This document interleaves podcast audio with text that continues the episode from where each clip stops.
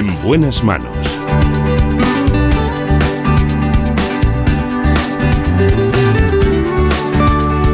El programa de salud de Onda Cero. Dirige y presenta el doctor Bartolomé Beltrán.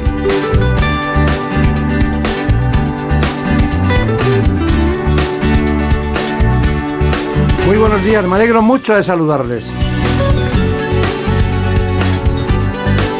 Acudimos en esta mañana al jefe de la Unidad de Angiología y Cirugía Vascular del Hospital La Luz de Madrid. Se trata del doctor Pablo Gallo. Así que vamos a hablar de aneurisma.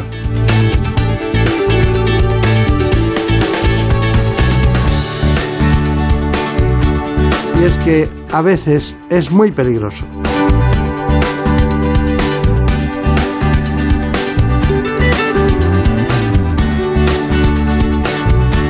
Aquí en el control central Nacho Arias. En la producción, como siempre, Marta López Llorente.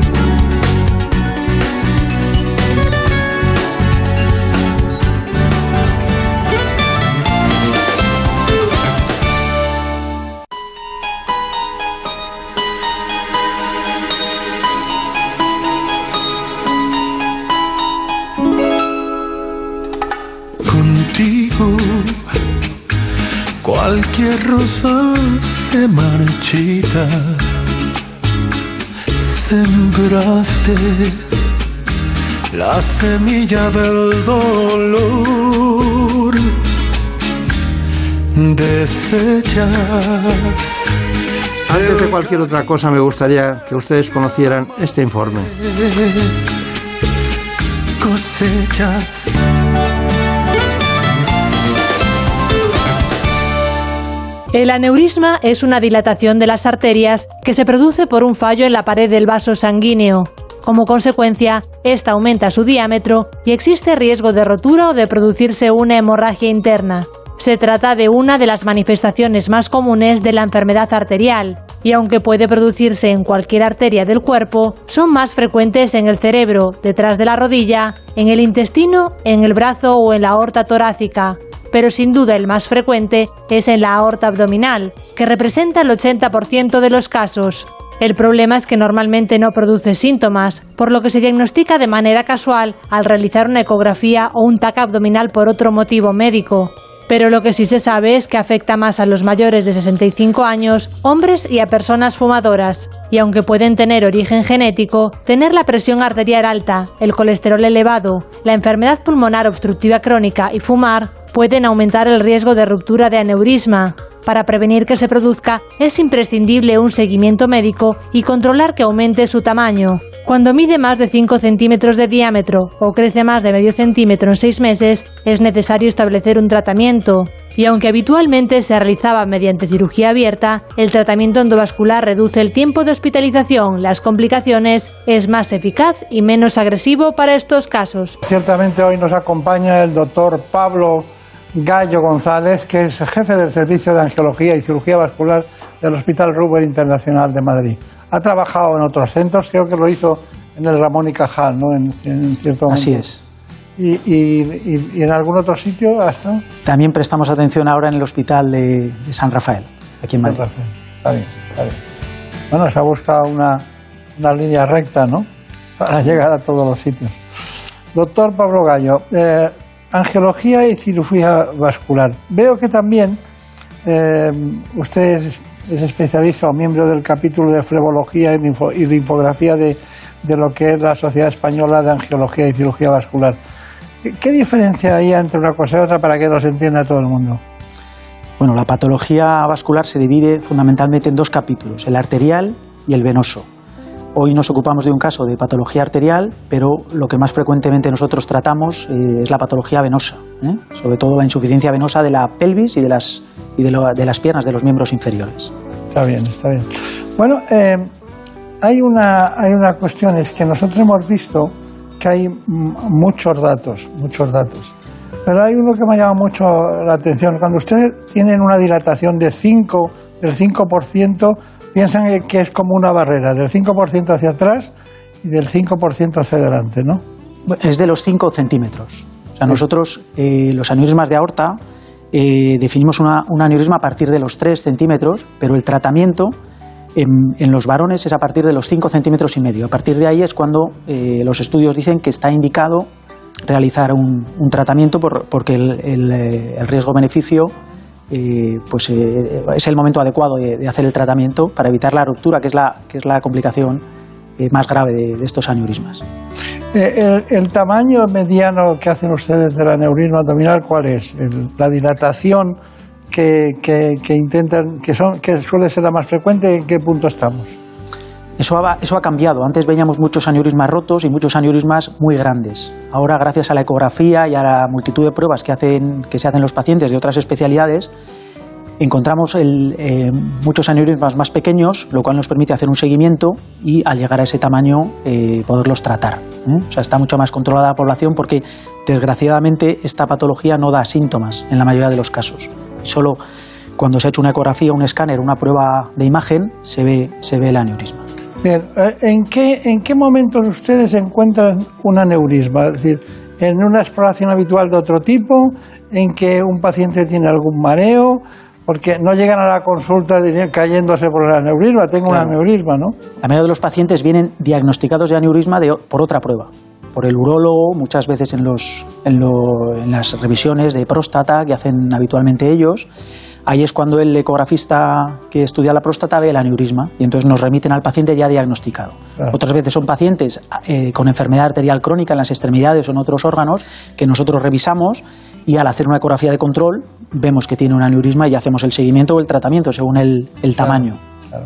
Pero dígame, ¿cuáles serían la- los síntomas habituales por los que alguien, alguien, porque ahora eh, me da un poquito de, pena ¿no? de, contar una, serie de datos clínicos que pueden decir, a ver si voy a tener un aneurisma, ¿no?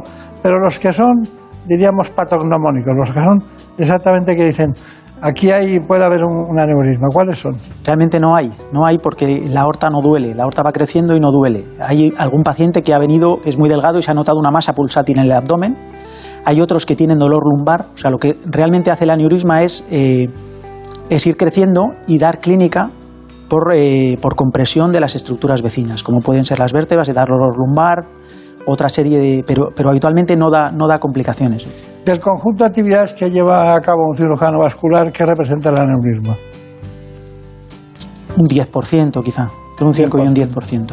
Claro que al que le, al que le toca es difícil. ¿Le ha llegado alguno que esté, diríamos, em, que no haya sido de esos que son profusos y en un momento, bueno, se puede perder la vida?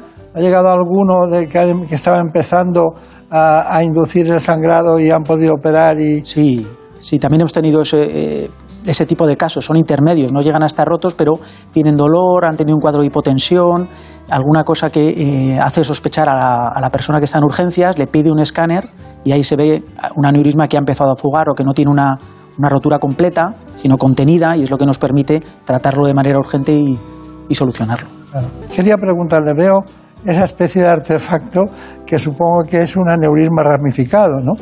Eh, ¿Me lo puede es, explicar en claro. un momento, no? Sí. sin, sin mezclar cómo se pone ni nada? Simplemente valorar eh, en qué zona va. Es un molde de la aorta en el que vemos las ramas renales, la- el tronco celíaco y la arteria mesentérica superior. Eh, realmente esta es la zona que hemos tratado en el paciente que veremos posteriormente. La aorta debe ser eh, un cilindro recto y tener esta rama sin esta dilatación que vemos aquí, que es el aneurisma en sí.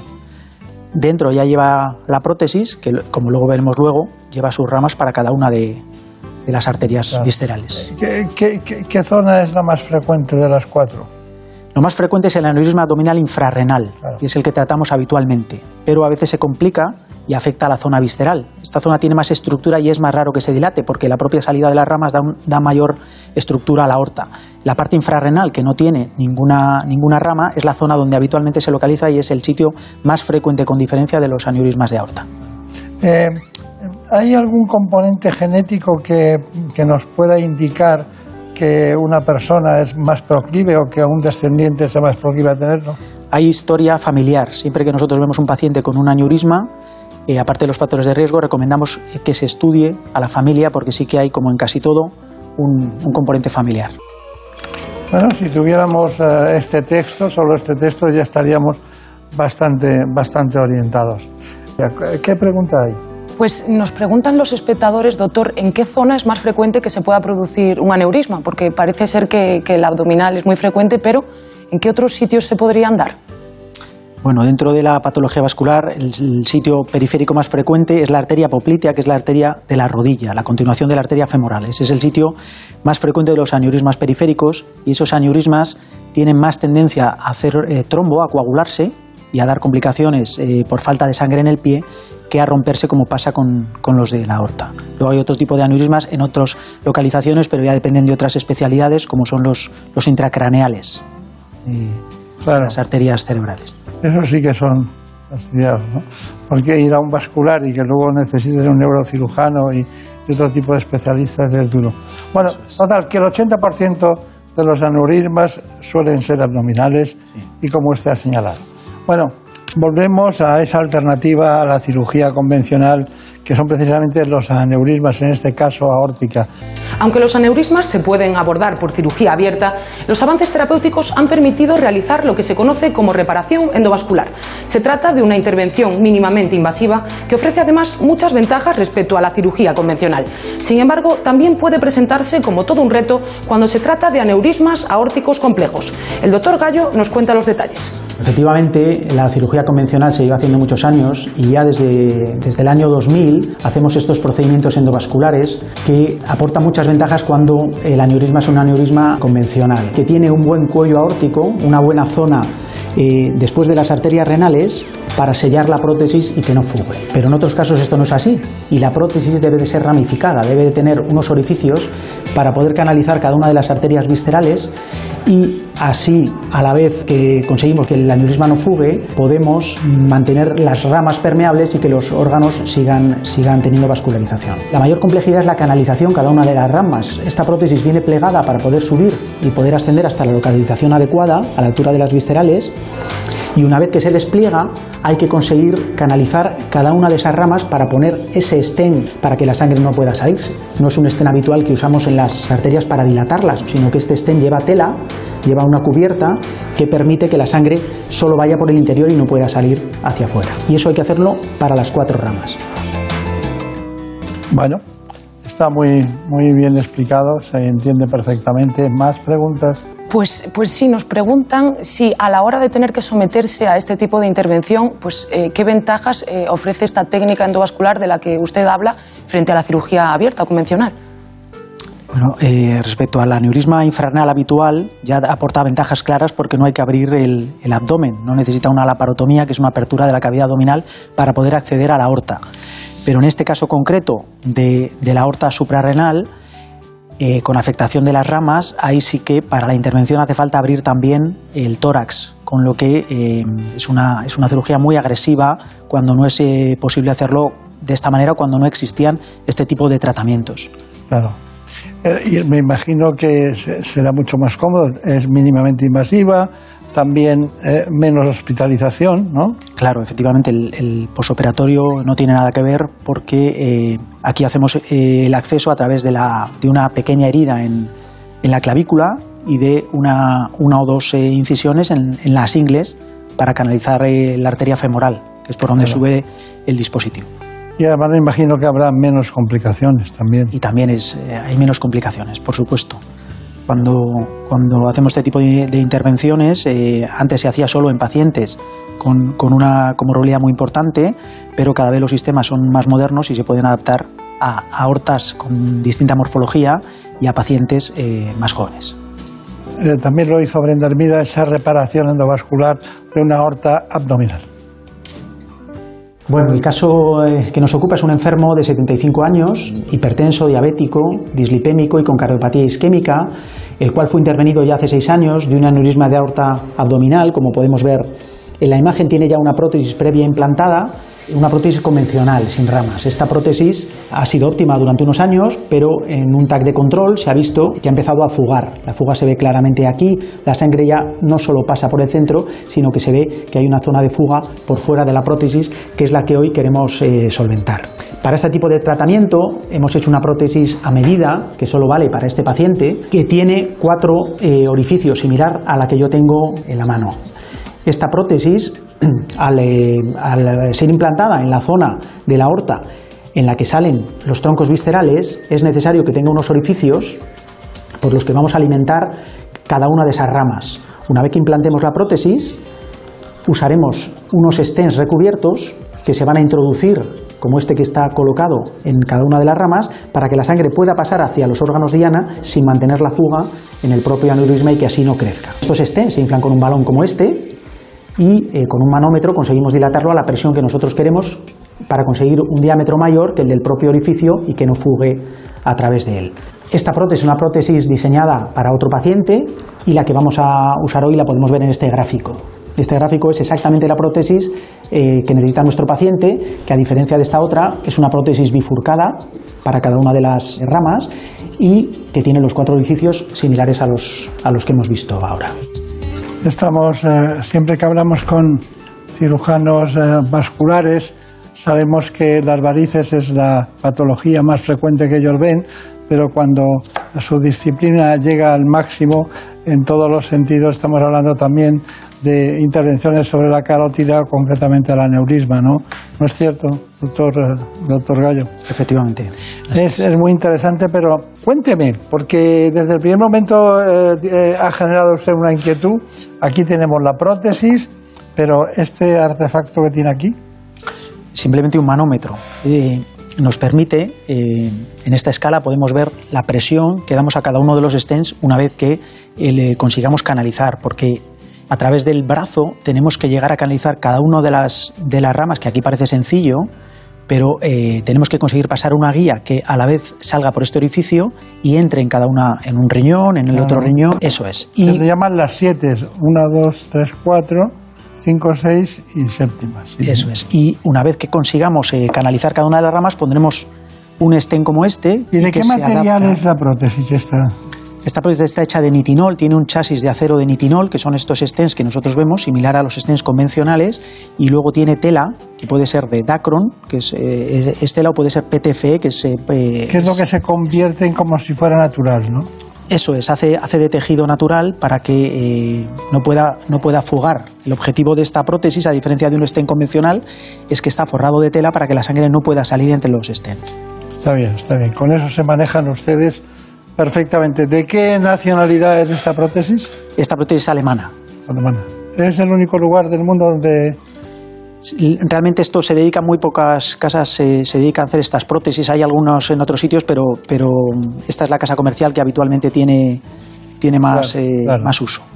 Claro, claro.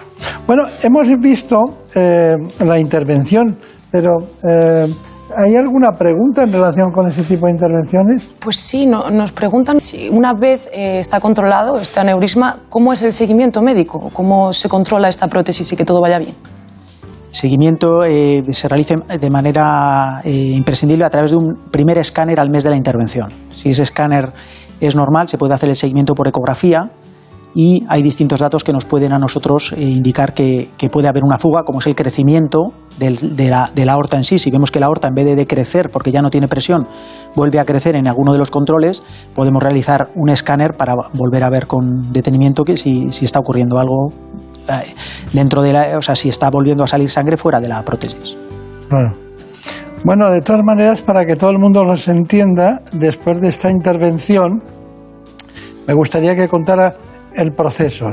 Cuánto tiempo están en la clínica, lo que es la prolongación de la pregunta de Brenda Hermida, que es cuál es el seguimiento. Bueno, el seguimiento, pero también cuánto tiempo están en clínica, aunque sea mínimamente invasiva, eh, cuáles las, las cuestiones que ustedes deben controlar, porque si la causa es una EPOC o una hipertensión arterial o una, o una diabetes o un, un colesterol elevado, todo eso formará parte de que vuelva o no se, o se repita, ¿no?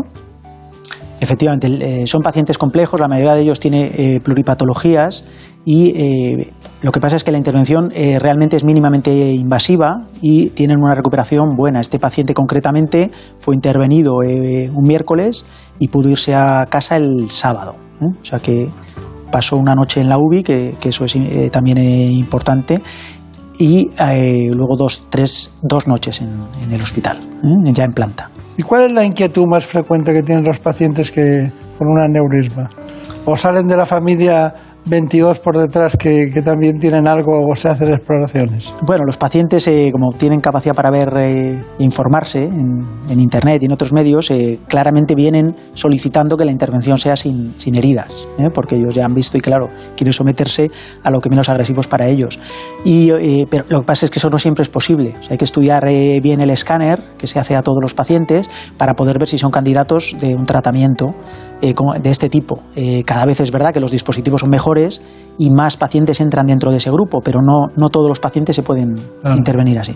¿Cuándo se considera que un cirujano vascular y angiólogo está preparado? ¿Cuántas intervenciones tiene que hacer para estar preparado para hacer esta que me parece complicada realmente? Eh, no lo sé contestar, igual nunca, porque siempre surgen cosas a las que hay que, que hay que afrontar, a veces siempre salen cosas nuevas, problemas nuevos que uno nunca ha tenido.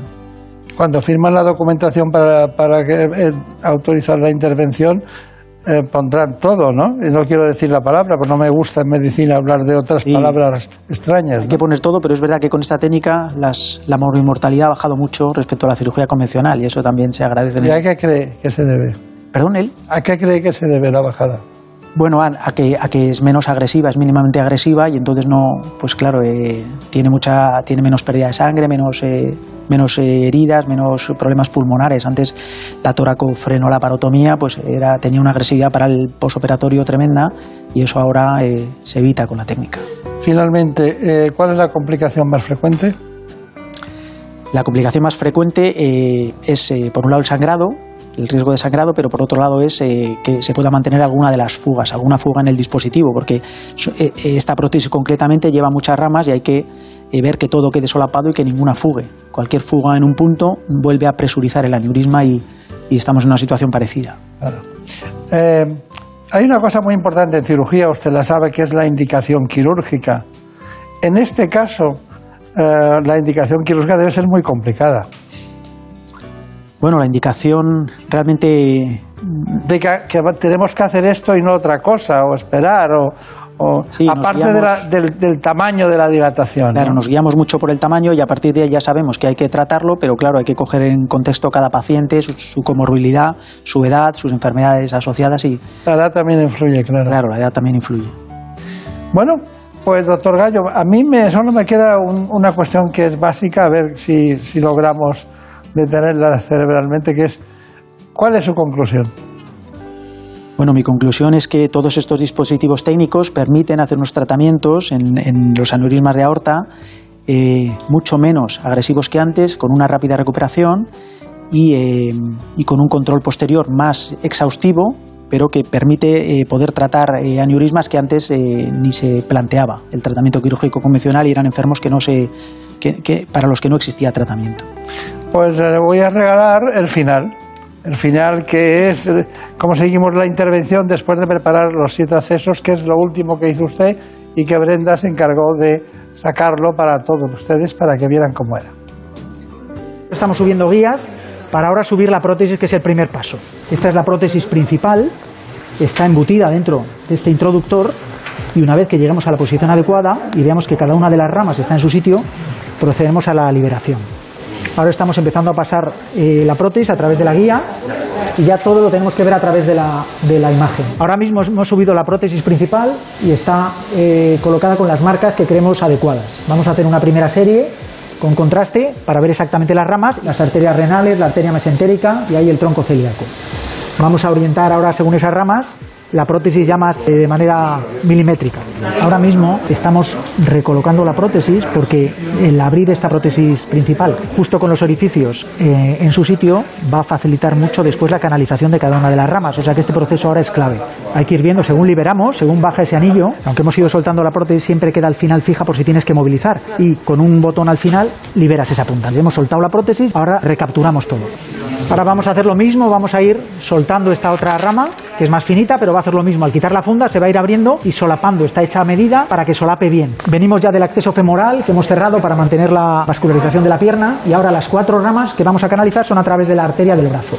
Aquí ya está entrando el estén que ahora se van a ver mejor una vez que vaya a la arteria del riñón y este manómetro nos va a permitir dar la presión adecuada para dilatar el stent al diámetro que queremos. Ahí podéis ver cómo se rellena esa rama renal y no hay fuga, el resto de contraste que se ve pasa a la aorta, está perfectamente recanalizada y permeable, dando flujo a la arteria renal derecha. Bueno, ya estamos acabando la intervención, hemos puesto las cuatro ramas y la otra extensión en la ilíaca derecha y ahora cerraremos las heridas y el paciente pasará a la UBI. Y si todo el posoperatorio transcurre con normalidad, subirá a la habitación mañana y en un par de días podrá deambular y ir a, a su casa. Eh, recomendamos reposo relativo durante unos 10 días más o menos y al mes haremos un escáner de control para ver que no haya ninguna fuga y todo esté en orden. Está claro que el torero en la plaza y el cirujano en, en la sala de quirófano. ¿Cómo está usted de, de encantado de que todo haya ido bien? Rubén Internacional, cirugía vascular y angiología, doctor Gallo, han visto ustedes cómo se pone precisamente una endoprótesis ramificada. Enhorabuena, mucha suerte y que vaya todo siempre bien, que esto es muy peligroso. Muchísimas gracias. Muchas gracias. Gracias.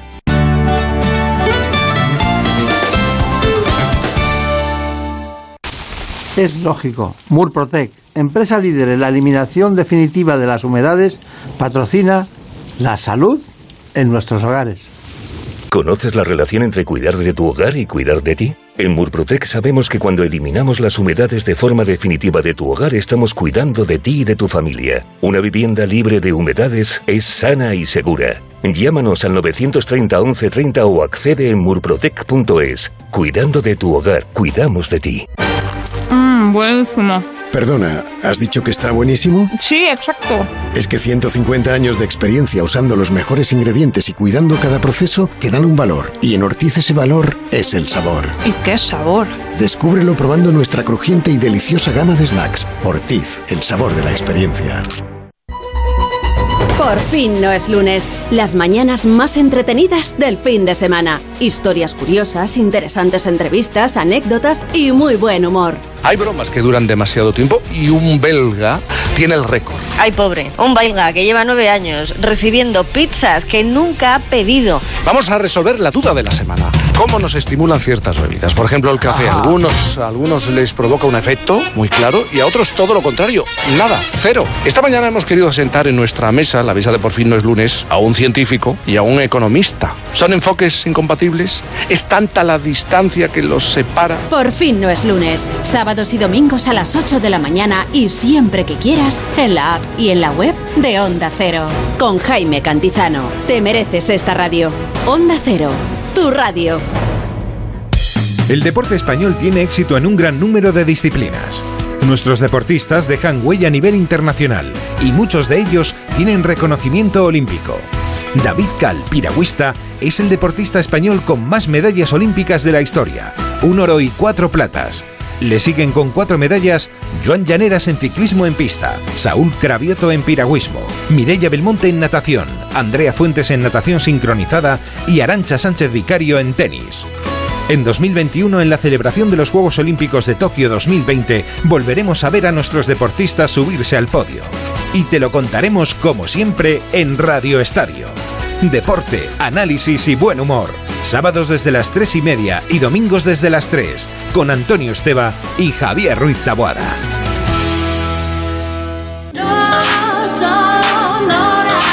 Si te gusta participar, escuchar buena música, conocer novedades y curiosidades de cine o videojuegos y sobre todo, si quieres que tus madrugadas sean muy entretenidas, escucha No Sonoras. ¿Qué pedimos en el Ultramarinos? ¿Qué protegerías en un búnker? ¿Qué guardarías en él? Y también tenemos un Come Cocos, una canción muy famosa que suena al revés. Hoy es fácil, vengo generosa. Es inevitable hablar de pesadilla antes de Navidad en esta sección. Yo diría que casi obligado. ¿Cómo te has quedado, querida Gema Ruiz, con esta versión tan suavita? Ya sabes que yo necesito café del bueno y cuando me lo pones te lo agradezco porque ya una llega a las 4 de la madrugada de otra manera. Café sonoro en el Long Sonoras de Onda Cero. No Sonoras con José Luis Salas. De lunes a miércoles a la una y media de la madrugada. Jueves y viernes a las 3 y siempre que quieras en la app y en la web de Onda Cero. Te mereces esta radio. Onda Cero, tu radio. No son horas. Los fines de semana nos juntamos en familia en Como el perro y el gato, porque una mascota es uno más de la familia. ¿Qué edad tienes, Hugo? Eh, 13 años. Escúchame, ¿tenéis mascotas? Un periquito y dos tortugas. Nuestro gato, que se llama Puscas, nos ha ayudado mucho, pero mucho, somos muy mayores.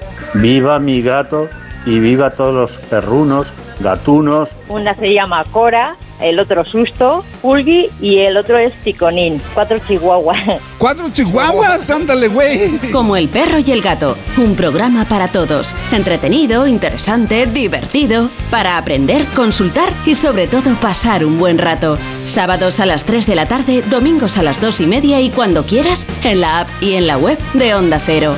Patrocinado por Menforsan, los especialistas en cuidados, higiene y cosmética natural para las mascotas. Te mereces esta radio. Onda Cero, tu radio. Smartphone, tablet, PC. ¿Tienes más de un dispositivo? Sea cual sea, Onda Cero va siempre contigo. Descárgate la app en tu tablet o smartphone. Suscríbete a tu programa preferido a través del podcast. Escucha la radio en directo en tu PC, desde cualquier lugar del mundo. OndaCero.es. Más y mejor.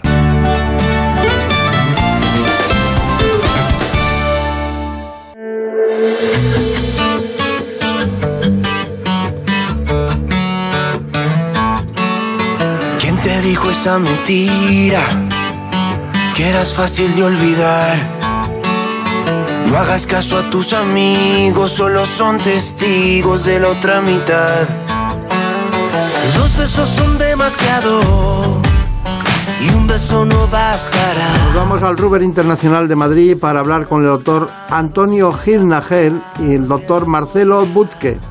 Ya no tienes que cuidar. Porque queremos conocer todos aquellos aspectos importantes de la epilepsia o epilepsia. Que acudimos a la unidad de epilepsia del Hospital Ruber Internacional de Madrid.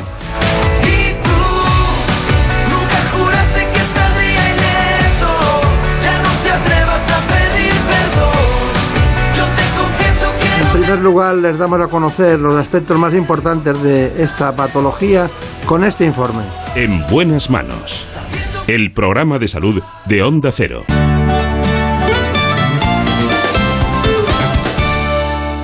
Cerca de 400.000 personas padecen epilepsia en España, una enfermedad de la que cada año se diagnostican 20.000 nuevos casos. Afecta a todos los grupos de edad, pero tiene más incidencia en niños, adolescentes y ancianos. Se trata de un problema físico que está causado por un funcionamiento anormal esporádico de un grupo de neuronas, debido a que en estos casos el cerebro está predispuesto para generar crisis epilépticas. A veces la epilepsia puede pasar desapercibida, ya que como en algunos casos las crisis son transitorias y poco frecuentes, pueden no ser bien identificadas por los pacientes o sus familiares y por eso existe un infradiagnóstico. Generalmente estas crisis duran apenas unos segundos o minutos y cuando finalizan el cerebro vuelve a funcionar con normalidad y la mayoría de los pacientes son plenamente capaces el resto de su tiempo. Pero no todos los pacientes con epilepsia sufren estas crisis con convulsiones. Solo se manifiesta así en un 30% de los casos. Presentar falta de respuesta a los estímulos, realizar repetidamente movimientos automáticos o tener ausencias son también otras manifestaciones de las crisis epilépticas. La buena noticia es que más de un 70% de los pacientes consiguen controlar su enfermedad gracias al tratamiento farmacológico. Y en los casos en los que la medicación no logra una mejoría, el especialista puede valorar recurrir a la cirugía. Bueno, pues aquí estamos con dos grandes especialistas que nos acompañan.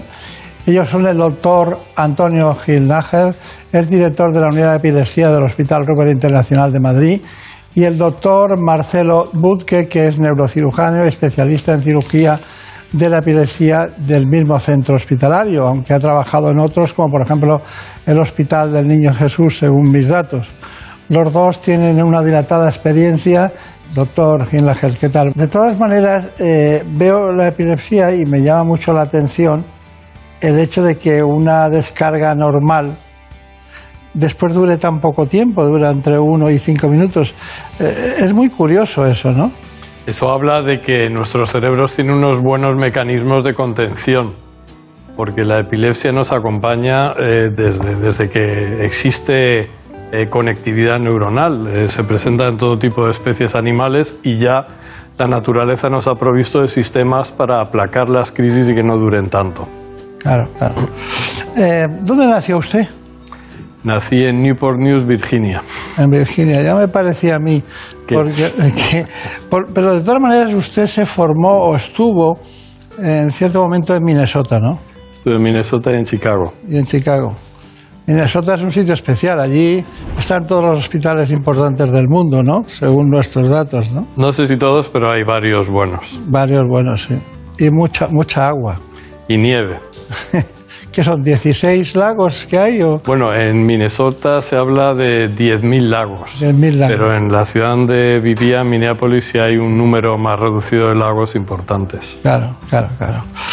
Bueno, de todas maneras ahora siguen haciéndose cursos allí, ¿no? El último curso que he visto es del doctor Henry, eh, total, Thomas Henry o algo así, ¿no? Tom Henry, sí. Es, es bueno él. Es un buen epileptólogo, sí que lo es, sí. Y bueno. ¿Y cómo la Me definiría? examinó a mí de el board de neurofisiología allí. Ah, uno sí. de los que me examinó. Eh, sí. Pues nada, pues ento- entonces será mu- muy mayor, muy mayor, ¿o no? Debe tener 8 o 9 años más que yo. ¿Sí, solo? Sí. Y ya le examinaba, pues debe saber mucho. Sí, sí, muy curioso. Bueno, el doctor eh, Marcelo, concretamente Vázquez, es un, es un especialista también que mm, se formó en la Facultad de Medicina de en Brasil, creo, fue en Brasil, en un lugar de Brasil que no, no quiero acordarme, ¿no? Es un nombre muy compuesto, ¿no? Sí. ¿Cómo es el sitio? Río Grande do Sul. Sí. Y, allí mucho niño y lógicamente mucha epilepsia, malos partos, ¿no? En muchas ocasiones eso influye mucho, ¿no? Sin duda. Y, y de origen alemán. Sí. Mi abuelo es alemán. Ah, Su abuelo, su abuelo. Bueno. Pues nada, con dos grandes especialistas sabemos que hoy en día el 70% de los problemas en relación con la epilepsia se solucionan con medicamentos. Nos queda un margen de un 30%. ¿Por qué son esos pacientes? Eh, porque se resisten al tratamiento, hay una especie de resistencia al tratamiento, porque eh, es variopinto eh, el origen de la epilepsia. ¿Por qué es eso? ¿Qué dice el jefe? Bueno, son muchos factores, no existe uno específico. De hecho, sabemos que una lesión a una persona le puede provocar epilepsia y a otro no. El ejemplo que ponemos habitualmente es un traumatismo craneal. Entonces es una mezcla de factores genéticos y eh, factores ambientales. Y dentro de los factores genéticos lo que estamos descubriendo es que hay genética específica de un grupo de neuronas en la, en la corteza cerebral que genera displasias corticales. En el proceso del desarrollo embrionario se producen mutaciones a un grupo de neuronas que uno no lleva en todo su organismo, sino solamente a ese grupo de neuronas, y eso lleva a que estas neuronas hagan conexiones anómalas y generen una falta de control de la inhibición y la excitación por el resto del cerebro, y a partir de ahí se generan redes epilépticas y crisis epilépticas y en fin, y esas son muchas veces las que entran en ese 30% de pacientes que la medicación es insuficiente y que precisamos de tratamiento quirúrgico. Bueno, eh, antes de llegar al, tratamiento quirúrgico, quería insistir en algo.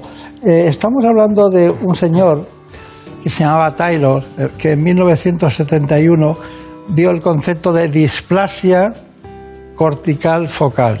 O sea, un foco displásico.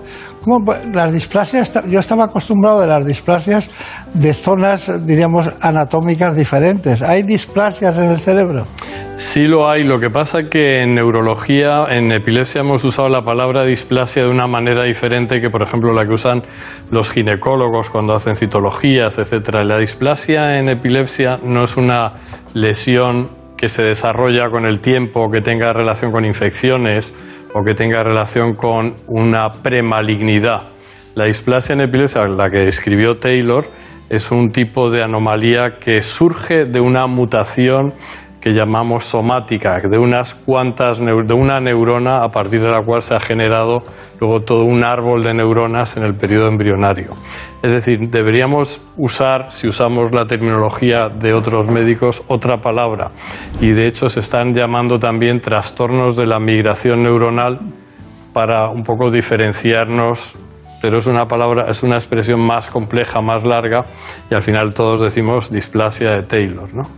50 años fue, hace 50 años, fue en el 71. Pero luego, más adelante, tengo datos del 95 de Mitchell, que la siguió llamando displasia, ¿no? Que es un Claro, gran- ya se ha carreado el nombre y no se ha cambiado. Claro. Eso también nos pasa con alguna otra entidad que se creyó inicialmente que era un tumor, se llama tumor neuroepitelial disembrioplásico, y que en realidad no son tumores. Y ahora tenemos un problema muchas veces importante cuando a un paciente se le ha diagnosticado tumor neuroepitelial disembrioplásico, porque lo primero que tenemos que hacer es explicarles que no crecen, que no tiene nada que ver con los tumores y hay que darles una pincelada de historia Claro. para que entiendan que en medicina una vez que generas un concepto aplicado a un nombre, décadas después ya te cuesta mucho cambiarlo. No puedes de repente llamar a todas las personas y decir, no, que aquello que llamábamos así ahora lo vamos a llamar de otra manera. Claro, claro. Sí, se ha, se ha acumulado ese nombre ya en, en- en el tiempo. Doctor Marcelo Buzqué, una cuestión. ¿Por qué cree usted que eh, se pueden llegar a tardar 10 años en diagnosticar una epilepsia? El diagnóstico muchas veces tarda por muchos factores, porque no llega a los neurólogos que tienen que llegar, o sea, muchas veces en niños hay algún tipo de crisis epiléptica que no son capaces de detectar que es una crisis, son alteraciones que hace algún movimiento extraño, son pequeñas crisis que no son detectables por un médico normal, por su pediatría. Y también hay muchos pacientes que tienen crisis nocturnas durante el sueño y que no se dan cuenta, y los familiares tampoco. Hasta que pasado un tiempo tienen crisis diurnas y algunas veces se generalizan, pierden el conocimiento y ahí sí van a un médico, a un hospital y se diagnostican con epilepsia. Luego veremos unas técnicas en las que intervienen los dos especialistas que nos acompañan, neurocirujanos, pero hay una cuestión, la energía láser controlada, eh, e- esa, eh, del 30% que queda, ¿cuáles acaban en ese trayecto, en ese camino, de- hacia, hacia la solución con- de ese problema? Sí, la principal indicación de la cirugía con láser es cuando se ve una imagen, una lesión en la resonancia. Por ejemplo, cuando se ve una displasia cortical que causa la epilepsia, cuando se ve un tumor también benigno, también se puede tratar con láser y eliminar el tumor. También los, los angiomas también cerebrales que causan epilepsia, que se ven en la resonancia, también se pueden tratar con, con láser. Cuando se ve la lesión y cuando el tamaño de la lesión no pase de 5 o 6 centímetros. Bueno, recurrir a la cirugía siempre es lo último que hay que hacer, pero lo fundamental todo es que las cosas estén indicadas, sobre todo en cirugía. Pero también es muy importante localizar esos puntos milimétricos que están en una zona de lo que es eh, el cerebro más básico de todos, ¿no? Pero sobre todo es importante llegar a un diagnóstico. Eh, el doctor Gil nos, va, nos lo va a explicar en este reportaje que hizo Javier Saz. El vídeo EG es un ingreso en una habitación preparada para ello, en la cual hay una serie de cámaras de vídeo que van a apuntar al paciente constantemente. El paciente eh, debe, se puede mover con cierta libertad, no es una prueba cruenta ni restrictiva y están conectados mediante electrodos pegados sobre el cuero cabelludo a un sistema que recoge toda la señal bioeléctrica del cerebro, la procesa y nos permite analizarla de muchas maneras y cuantas veces sea necesario, de una manera que además correlaciona en el tiempo con los movimientos y cambios que se experimenten registrados en el vídeo. Así que tenemos una perfecta correlación entre el síntoma y las manifestaciones eléctricas cerebrales. Vemos aquí estas descargas muy llamativas con un poco de propagación a electrodos que están cercanos, mientras que en el resto del cerebro, explorado con los electrodos profundos, no se produce activación. La monitorización video EG es lo que nos va a permitir en muchos casos confirmar la epilepsia, porque aquí vamos a poder simultáneamente ver el episodio en sí y la actividad eléctrica cerebral característica de una crisis epiléptica. En este paciente sospechamos un inicio de las crisis en la región parietal eh, del hemisferio derecho.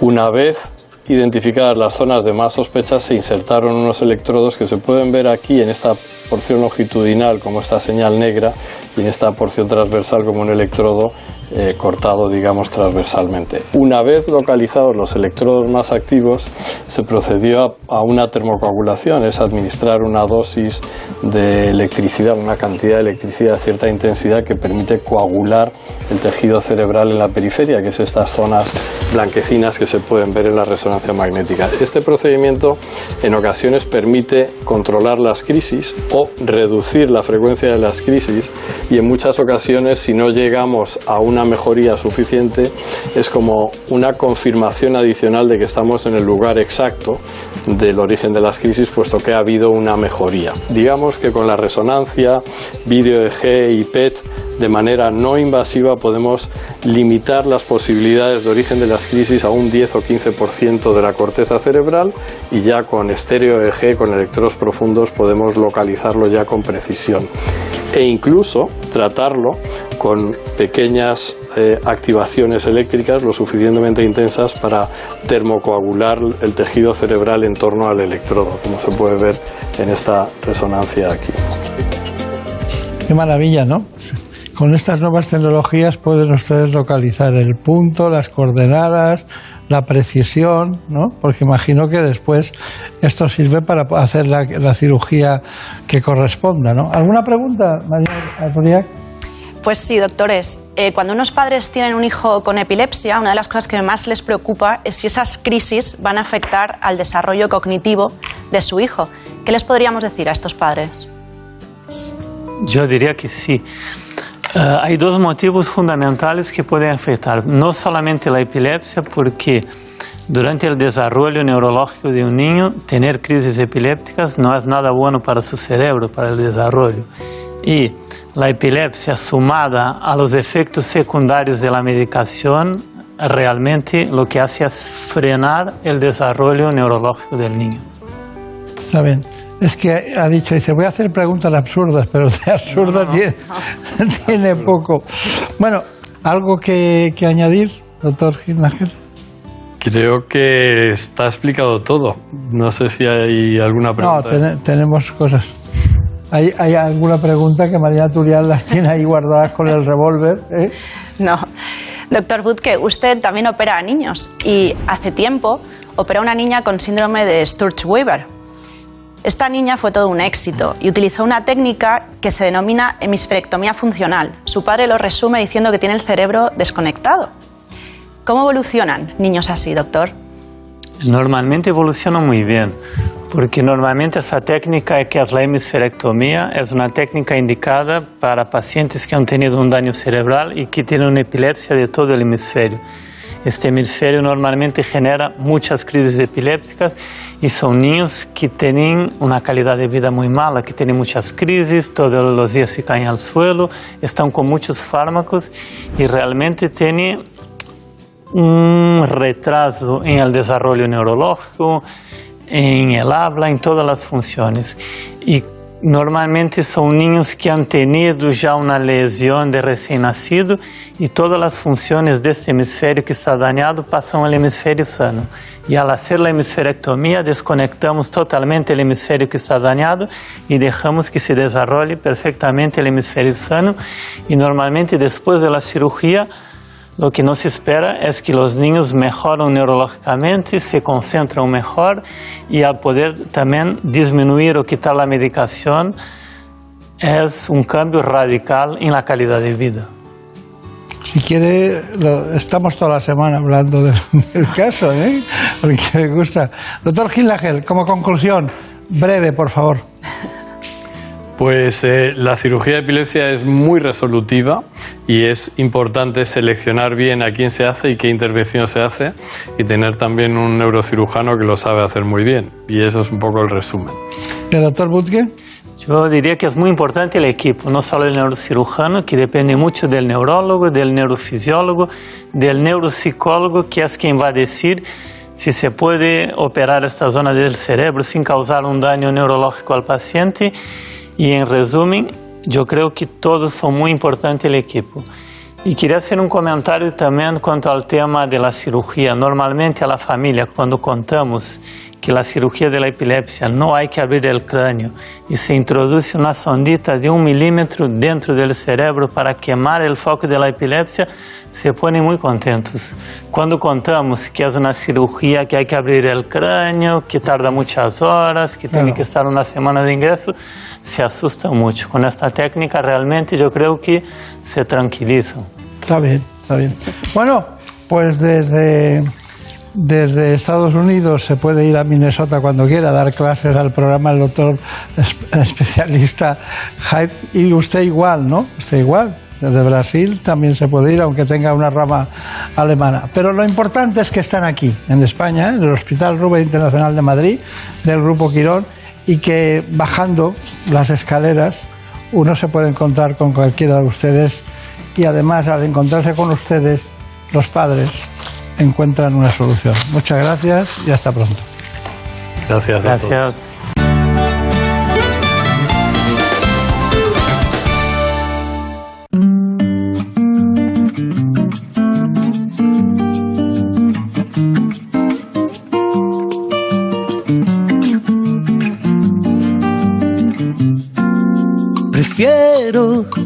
No hacer caso a la cabeza. Me quedo con eso. Acudimos ahora a los informativos. Para eso esperamos aquí mismo a nuestros compañeros que se dedican a contarnos lo que ha pasado en España y en el mundo.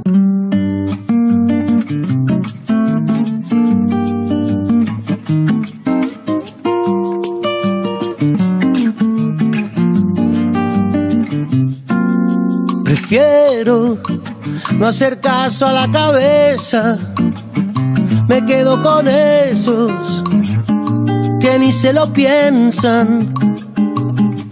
Prefiero a darlo por hecho, perder una apuesta. Prefiero olvidar a no haber querido caer en la trampa de un amor prohibido. Prefiero poquito de nada que más de lo mismo. Mil veces prefiero a todos aquellos que son como niños. Mil veces prefiero que pierdan los buenos que ganen los indios. Mil veces prefiero a todos aquellos que son como niños. Mil veces prefiero que pierdan los buenos que ganen los indios. Prefiero dejar la luz apagada, dormir en el lado que da la ventana. Prefiero un asiento volando un as en la manga. Prefiero creer que es cuestión de tiempo, que lo que se sueña se acaba cumpliendo. Prefiero, prefiero que sepas que no estoy perfecto. Mil veces prefiero a todos aquellos que son como niños. Mil veces prefiero que pierdan los buenos que ganen los indios.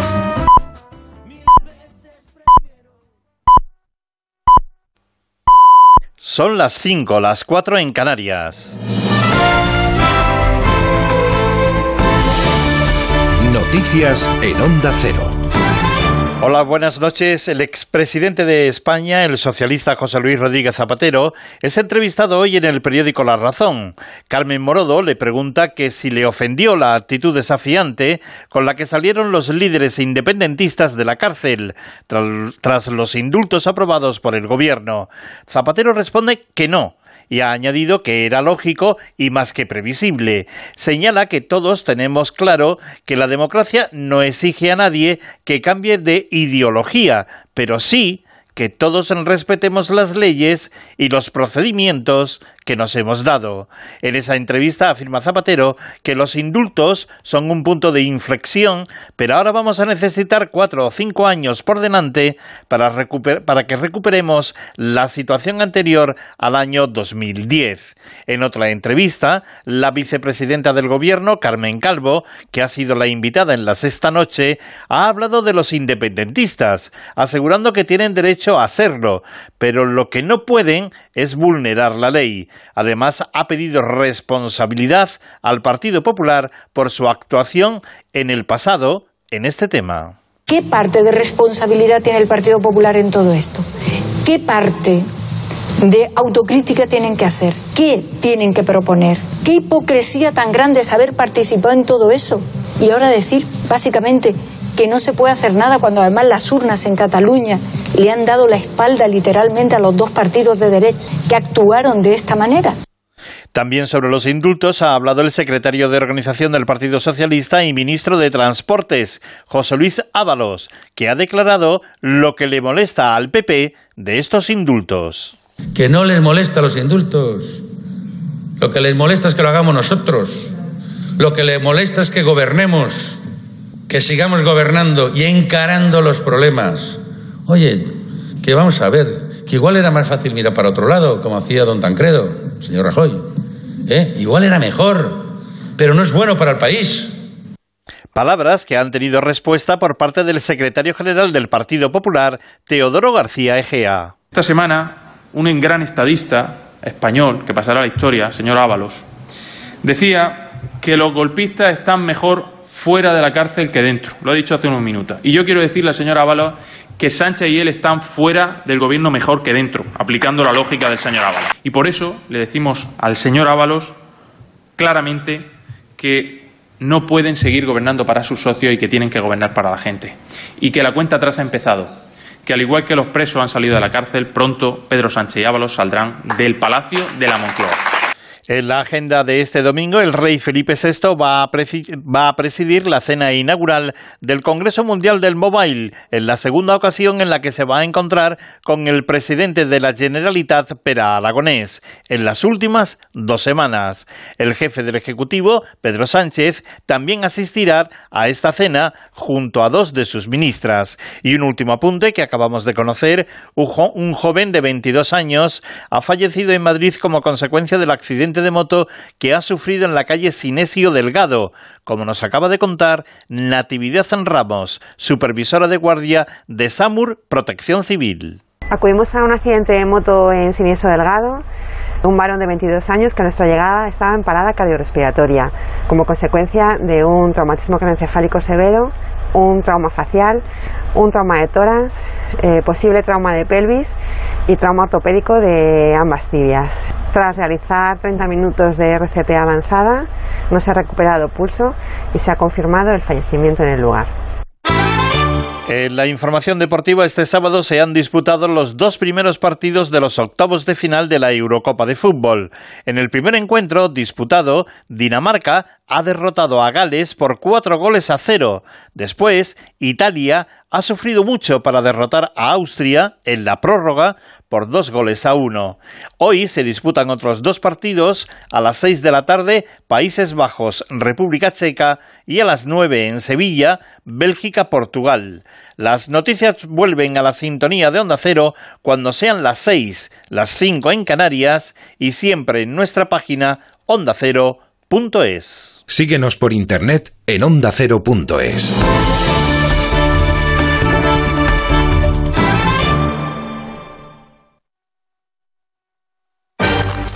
buenísimo. Perdona, ¿has dicho que está buenísimo? Sí, exacto. Es que 150 años de experiencia usando los mejores ingredientes y cuidando cada proceso te dan un valor. Y en Ortiz ese valor es el sabor. ¿Y qué sabor? Descúbrelo probando nuestra crujiente y deliciosa gama de snacks. Ortiz, el sabor de la experiencia.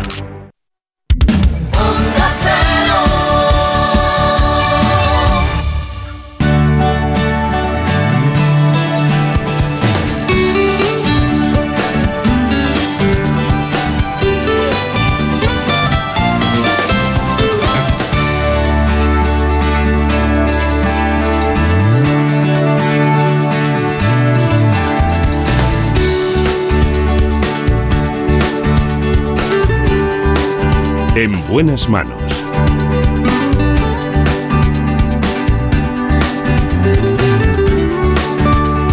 El programa de salud de Onda Cero. Dirige y presenta el doctor Bartolomé Beltrán.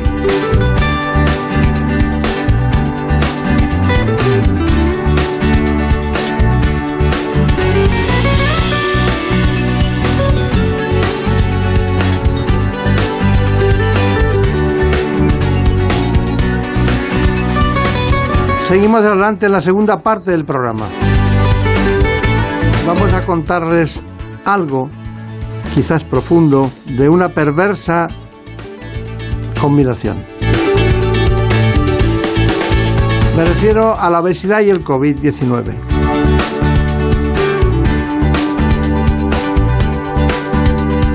Para eso lo hacemos con la doctora Susana Monereo, que es jefe de la Unidad de Endocrinología y Nutrición del Hospital Gregorio Marañón de Madrid.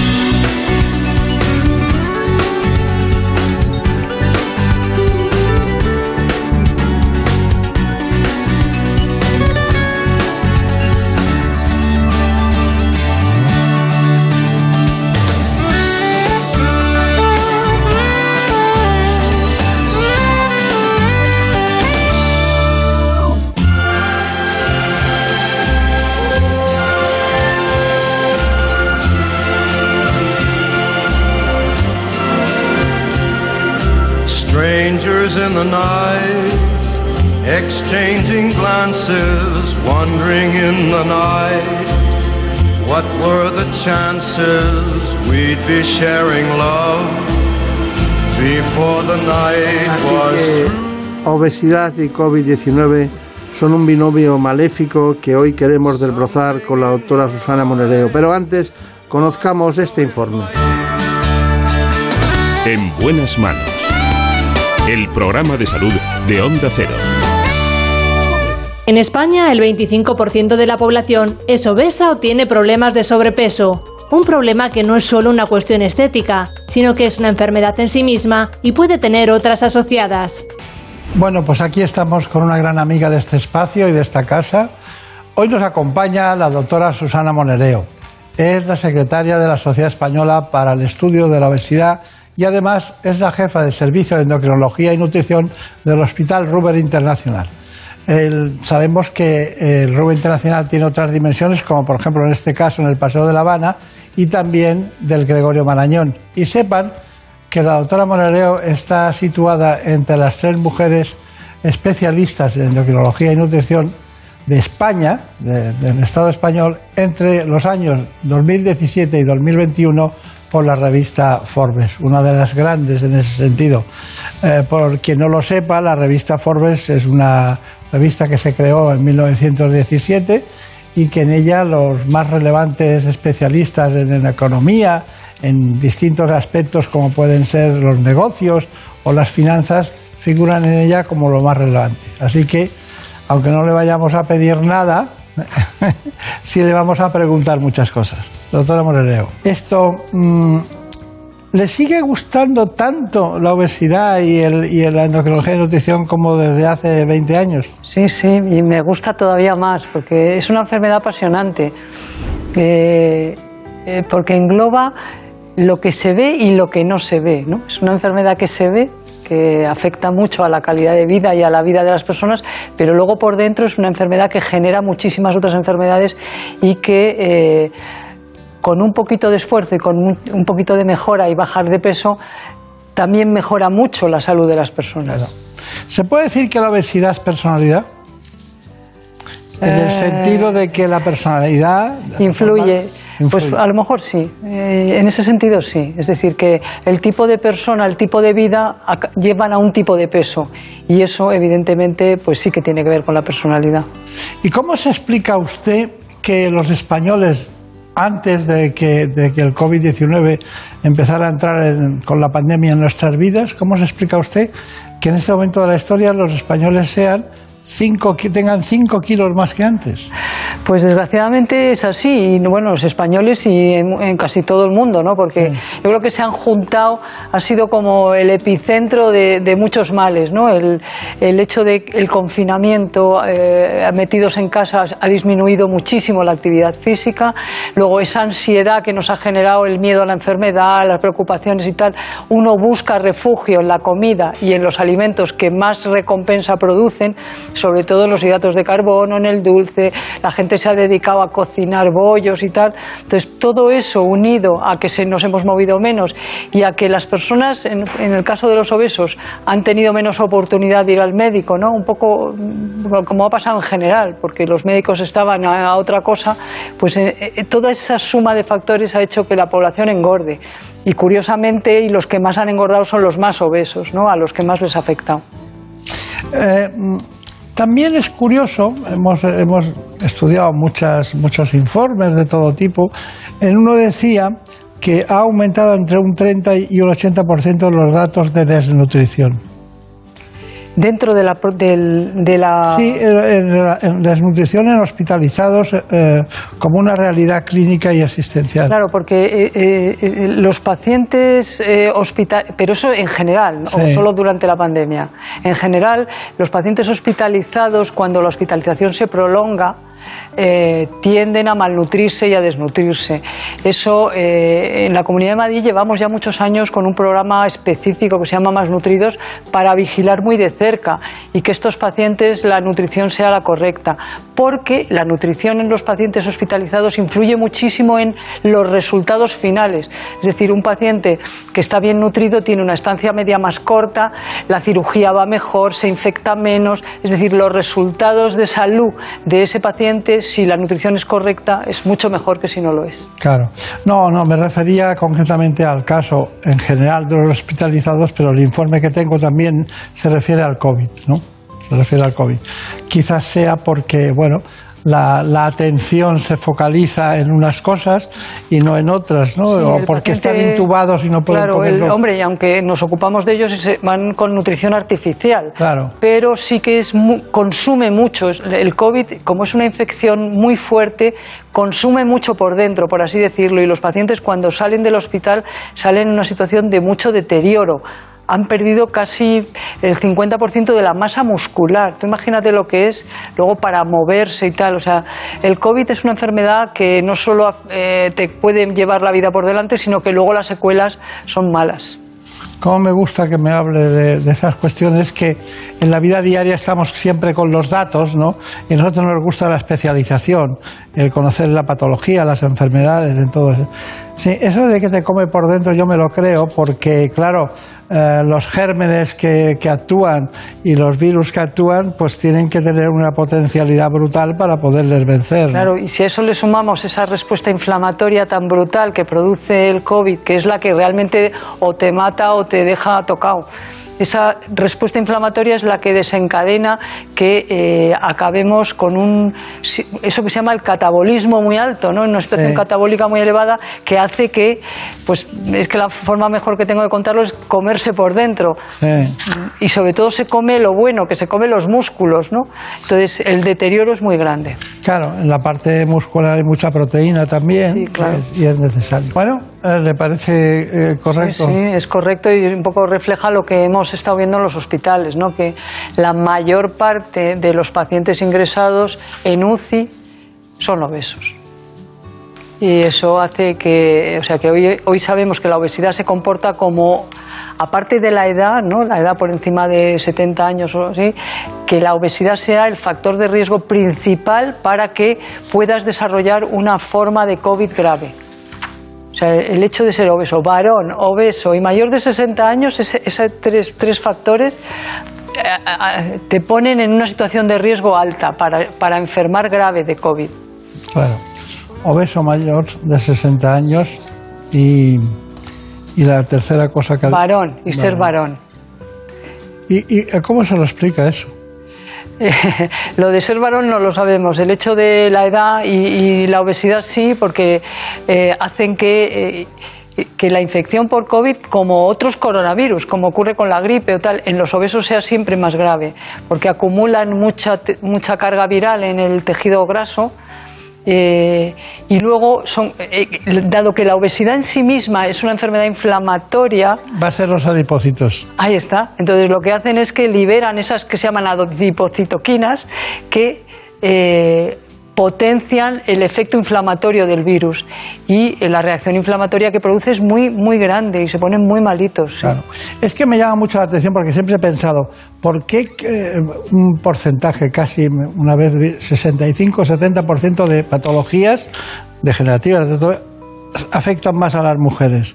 Y de repente cuando encuentro alguna que les afecta menos, me, me alegra, ¿no? Entonces, Ah, vale. sí, sí, porque incluso pensé en, en hacer un libro de ese tipo, es decir, las enfermedades que matan a las mujeres, ¿no? Bueno, pues en este caso me alegra mucho de que sea así, pero claro, está justificado porque no, aunque no tengan la obesidad, diríamos, mórbida o una gran obesidad o un sobrepeso, sí tienen una, una cobertura de adipocitos que ayuda mucho al virus a que continúe, ¿no? Y eso Sí, sí. debe ser, porque las citoquinas unidas al, al adipocito... Malo. Puede ser muy malo eso, Muy sí. malo. Muy malo. Bueno, eh, Marina Turiac, le presento a Marina Turiac. eh, dice que no nació en Ibiza, pero es de Ibiza. Y, y aquí tenemos a, a Marina Montiel. ¿Tienes alguna pregunta? Sí, doctora. Eh, para hacer frente a la pandemia nos hemos grabado a fuego ciertas conductas como distancia social, uso de mascarilla. Se nos olvida algo muy importante y es el exceso de peso y practicar deporte. ¿Nos lo tomamos en serio? Sí, yo siempre he querido durante esta pandemia y siempre que he podido lo he dicho, es que deberíamos añadir a esa de la mascarilla y tal, cuida tu peso, ¿no? Como un recordatorio continuo de que no debes engordar, que si engordar es malo en sí mismo, si lo asociamos al tema del COVID, pues es peor, ¿no? Entonces sí que estoy totalmente de acuerdo en que la recomendación de no engordar, cuidando un poco la alimentación, no inflándote a, a bollos y a todo esto, y luego el ejercicio físico que es muy importante y se puede hacer en casa con vídeos, con, o sea que una bicicleta estática, hay muchas maneras de moverse, es muy muy importante. Y doctora, ¿los pacientes con exceso de peso tienen más riesgo de contagiarse de COVID o tienen peor pronóstico? Las dos cosas. Tienen más riesgo de contagiarse porque el tejido graso tiene una proteína donde es- esas rayas que tienen los virus, esas proteínas entran con muchísima facilidad, una proteína receptora, y luego se almacenan en el tejido adiposo contagian más y tienen una duración más larga de la enfermedad porque acumulan mucho virus dentro. Entonces sí que es una situación de riesgo. Por lo tanto, no engordar, incluso eh, adelgazar, pues es una recomendación estupenda para varones y mayores de 60 años. Tengo tres datos que son impresionantes. No me los acabo de creer. Menos mal que está usted aquí. La obesidad incrementa un 113% el riesgo de hospitalización por COVID. Sí, claramente.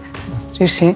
Eh, Uno echa así una mirada y en, en los informativos que, o en los hospitales donde estamos y la mayoría de los que vemos ingresados son obesos. Y, y un 78% para ir o que están ingresados a la UBI. Sí, sí, sí, por eso. Y luego de esos, de la UBI, desgraciadamente, eh, un 40 o un 50% fallecen. O sea que es una progresión, el hecho de ser obeso es un factor muy, muy potente para pasarlo mal con el COVID. Casi me dan ganas de salir a correr.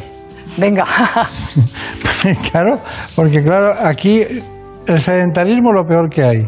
El traslado al plan oral de cosas que nos den placer para estar más tranquilos, peor todavía.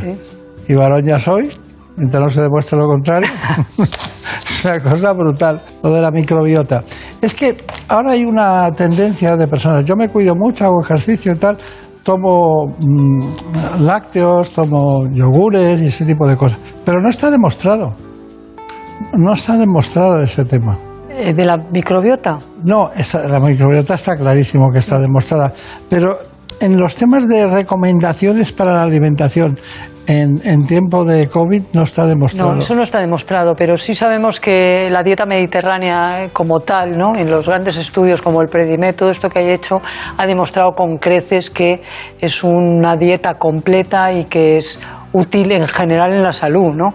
Disminuye la diabetes, la- el colesterol, o sea, todo tiene un, un abanico de beneficios. Una cibernética. Sí, que yo creo que sí. O sea, una dieta rica en fruta y verdura, la, la mediterránea de verdad, aceite de oliva, fruta y verdura, pescados y legumbres, pues que con eso al fin del mundo. Claro, pero eh, yo le he preguntado por las naranjas y usted me ha salido con los melones.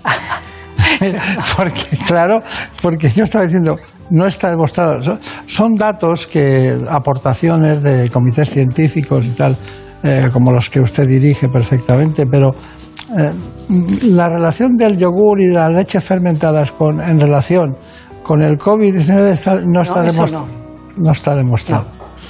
Entonces, era por ahí la pregunta. Pero, ¿cuál sería, diríamos, eh, si tuviera que preparar, eh, de vez en cuando hay que hacerlo, que preparar una dieta para alguien con COVID que no estuviera todavía ni en la UBI ni, ni Pero que tenga COVID. que tenga COVID? A ver, si tiene COVID y está en una fase mm, que no es muy sintomática, que tiene como una gripe o un tal, bueno, pues lo, que, lo de siempre, dieta equilibrada, rica en vitamina C, en productos ricos en vitamina C y con una cantidad de proteínas suficientes. Si el paciente está en fase post-COVID, lo que tiene que aumentar son los hidratos de carbono, más para que tenga una energía más rápida, ¿no? En caso de que esté, ya ter- haya terminado el COVID y haya salido de una fase eh, tóxica. Entonces, en ese momento, más pasta, eh, más hidratos de carbono de absorción lenta. En la fase de antes, más proteínas y en la fase de después, más hidratos de carbono. Está bien, eso, eso lo entiendo muy bien. Dígame una cosa, eh, ¿usted ha detectado eh, en sus trabajos, en lo- los estudios, ha detectado la relación entre vitamina D, entre vitamina D y obesidad? Sí, eh, la, yo diría casi el 100%, pero vamos a decir el 99% de los pacientes obesos tienen la vitamina D baja. Como la, ten- como la tenemos casi todos, pero en ellos especialmente baja. Y eso es porque la vitamina D es una grasa que se acumula en el tejido graso. Entonces esa vitamina D al obeso se le queda metida en la grasa y no ejerce sus acciones. Por un lado, para el hueso y por otro lado como un buen como la inmunoterapia, porque la vitamina D hoy sabemos que es un elemento muy importante en la protección inmunológica. Entonces, es una recomendación y de hecho en Inglaterra yo creo que la han puesto obligatoria que las, las personas durante la pandemia tomemos vitamina D y yo se lo digo sobre todo a los que son obesos que vayan a los médicos para que les receten vitamina D. ¿Cómo sabe? eh? ¿Cómo sabe? Tantos años estudiando sobre, sobre el mismo, porque es difícil la endocrinología y nutrición, ¿eh? Son- porque, es, muy, transversal. Sí, en todos los sentidos, ¿no? Entonces, a mí me llama mucho la atención el tiroides, ¿no? Porque está, eh, eh, Está en todo. En todo, en todo. Bueno, hay secuelas nutricionales respecto al COVID-19, según nuestros datos. ¿Usted eh, recuerda, recuerda cuáles son las más importantes? Hombre, eh, los pacientes que han pasado el COVID eh, grave se quedan en una situación, lo que hemos hablado antes, de mucha desnutrición en general, ¿no? Y eh, tienen que reponer, sobre todo las proteínas, tomar al principio más hidratos de carbono para coger energía, luego tienen que hacer una buena dieta reposición de, de proteínas, pero también todo lo que se llama esos los micronutrientes, los minerales y las vitaminas. O sea que todo paciente que ha pasado por el COVID debería tener suplementos de, de minerales, de vitaminas y minerales durante un tiempo. Qué buenos son los frutos secos para eso, ¿verdad? Bueno, claro, sí. Pero también eh, a veces no pueden tragar, el fruto seco no siempre. En un paciente que sale tan malito, que han estado intubados, no te creas que es fácil. Claro, Eso mejor tomarlo en cápsula o en. está bien, está bien. ¿Qué pregunta querías hacer, Marina? Sí, doctora Monereo, ¿qué son los alimentos funcionales? ¿Nos podrían ayudar a combatir la obesidad? A ver, los alimentos subfuncionales son alimentos que o bien en sí mismos o bien porque se les añade algo, tienen una acción que se considera eh, mm, beneficiosa para la salud. Por ejemplo, el ajo, que dicen que tiene un efecto que beneficia el riesgo cardiovascular, pues sería funcional en sí mismo, o la leche enriquecida con calcio. Ese hecho de enriquecerse con calcio tendría un efecto beneficioso para el tema de los huesos. Es decir, que funcional puede ser en sí mismo el alimento o porque le quiten o le pongan algo. Entonces, respecto a la obesidad, son útiles todos aquellos alimentos que desde el punto de vista de, la fabricación les han reducido la grasa o el azúcar. Ese tipo de alimentos, los light en grasa o light en azúcar, son alimentos funcionales que pueden ayudar al control del, exceso de calorías, ¿no? siempre y cuando uno no se confíe y se piense que porque es light eh, no engorda. No, tiene menos calorías, pero engordar algo aporta. Cuidado. Claro. Bueno, por las instancias de la pregunta anterior, de las secuelas eh, nutricionales del COVID, vamos, vamos con ellas. Un buen estado nutricional es esencial para reducir complicaciones, mejorar los resultados clínicos y conseguir una rápida recuperación cuando se padece una enfermedad. Sin embargo, uno de cada cuatro pacientes que requieren ingreso hospitalario presenta desnutrición, un problema que se ha agravado con el coronavirus. Las secuelas que ha dejado esta enfermedad en pacientes hospitalizados ha aumentado entre un 30 y un 80% los datos de desnutrición. Síntomas de la COVID como la pérdida de apetito, la alteración del gusto y del olfato, diarrea o pérdida de peso condicionan a algunos enfermos a la hora de ingerir alimentos y reducir su alimentación, una situación que empeora en personas mayores con enfermedades crónicas ya de por sí desnutridos.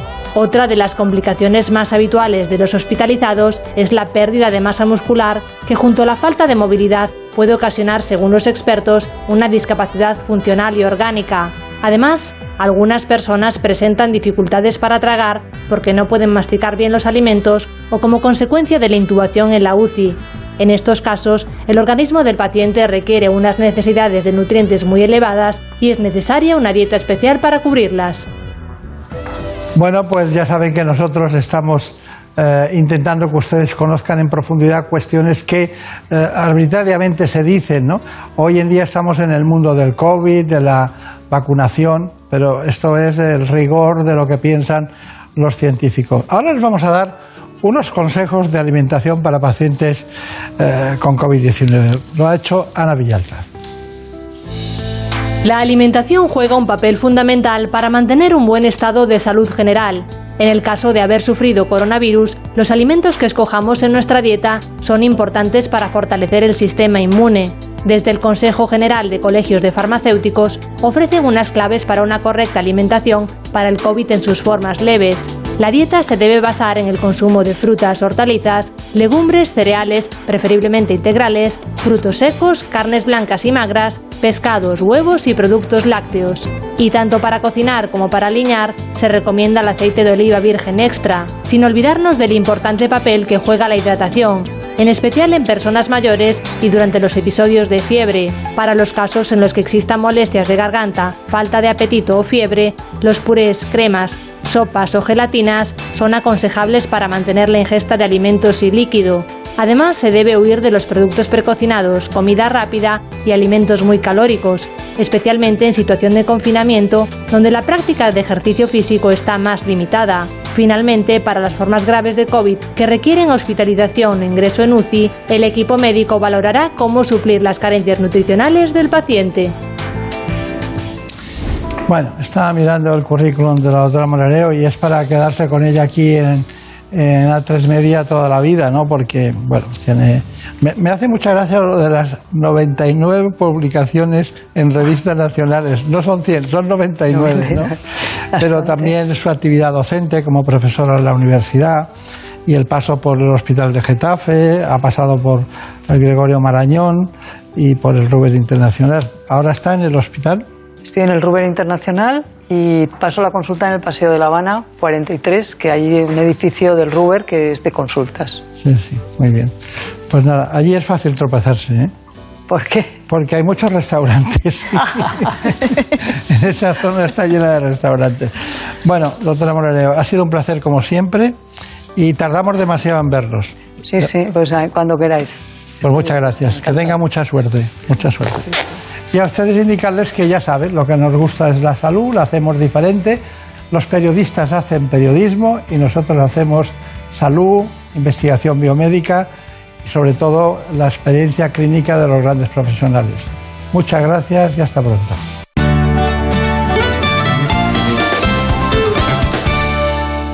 ¿Conoces la relación entre cuidar de tu hogar y cuidar de ti? En Murprotec sabemos que cuando eliminamos las humedades de forma definitiva de tu hogar estamos cuidando de ti y de tu familia. Una vivienda libre de humedades es sana y segura. Llámanos al 930 1130 o accede en murprotec.es. Cuidando de tu hogar, cuidamos de ti.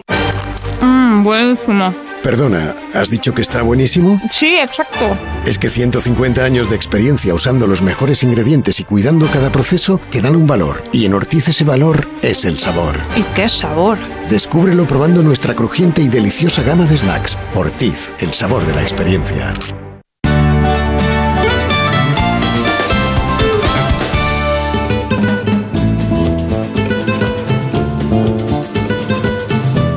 Ha llegado el momento de conocer lo que publican nuestros compañeros de La Razón en ese suplemento de A tu Salud. Saludos desde La Razón. Esta semana en nuestro reportaje de portada hablamos de la parosmia, la última secuela más desconocida de la COVID-19, que sufren algunos pacientes incluso un año después de haberse contagiado. Se trata de un trastorno neurológico que trastoca la capacidad de oler de los afectados, hasta el punto de que se les distorsionan los olores, convirtiendo su día a día en un calvario. Además, en nuestra sección de alimentación hablamos del grafeno, lo último frente a la obesidad, ya que estudios desarrollados por investigadores españoles aseguran que su uso oral puede reducir el nido de grasa almacenada en las células. Y también contamos cuáles son los entresijos de la terapia génica y cómo esta nueva innovación médica llega para salir al rescate de las enfermedades raras y en nuestra contra entrevistamos a Julia Jiménez, dietista y nutricionista y autora del libro Otra nutrición es posible, quien nos asegura que la gordofobia y las dietas son un grave error capaces de provocar enfermedades y muerte. Pero como siempre estos son solo algunos de los contenidos. Encontrarán más información en las páginas del suplemento a tu salud y durante toda la semana en nuestra web www.larazón.es barra salud. Sin más, que pasen una feliz semana y sigan cuidándose.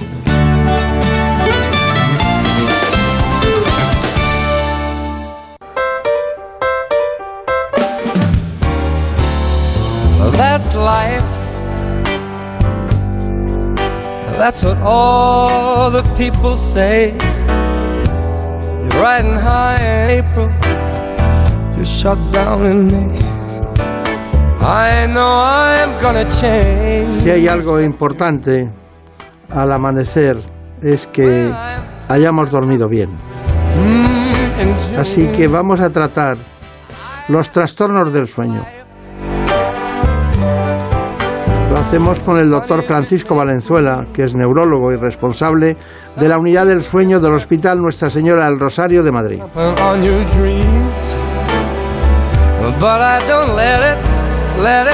En este asunto también ha influido sobremanera el COVID-19.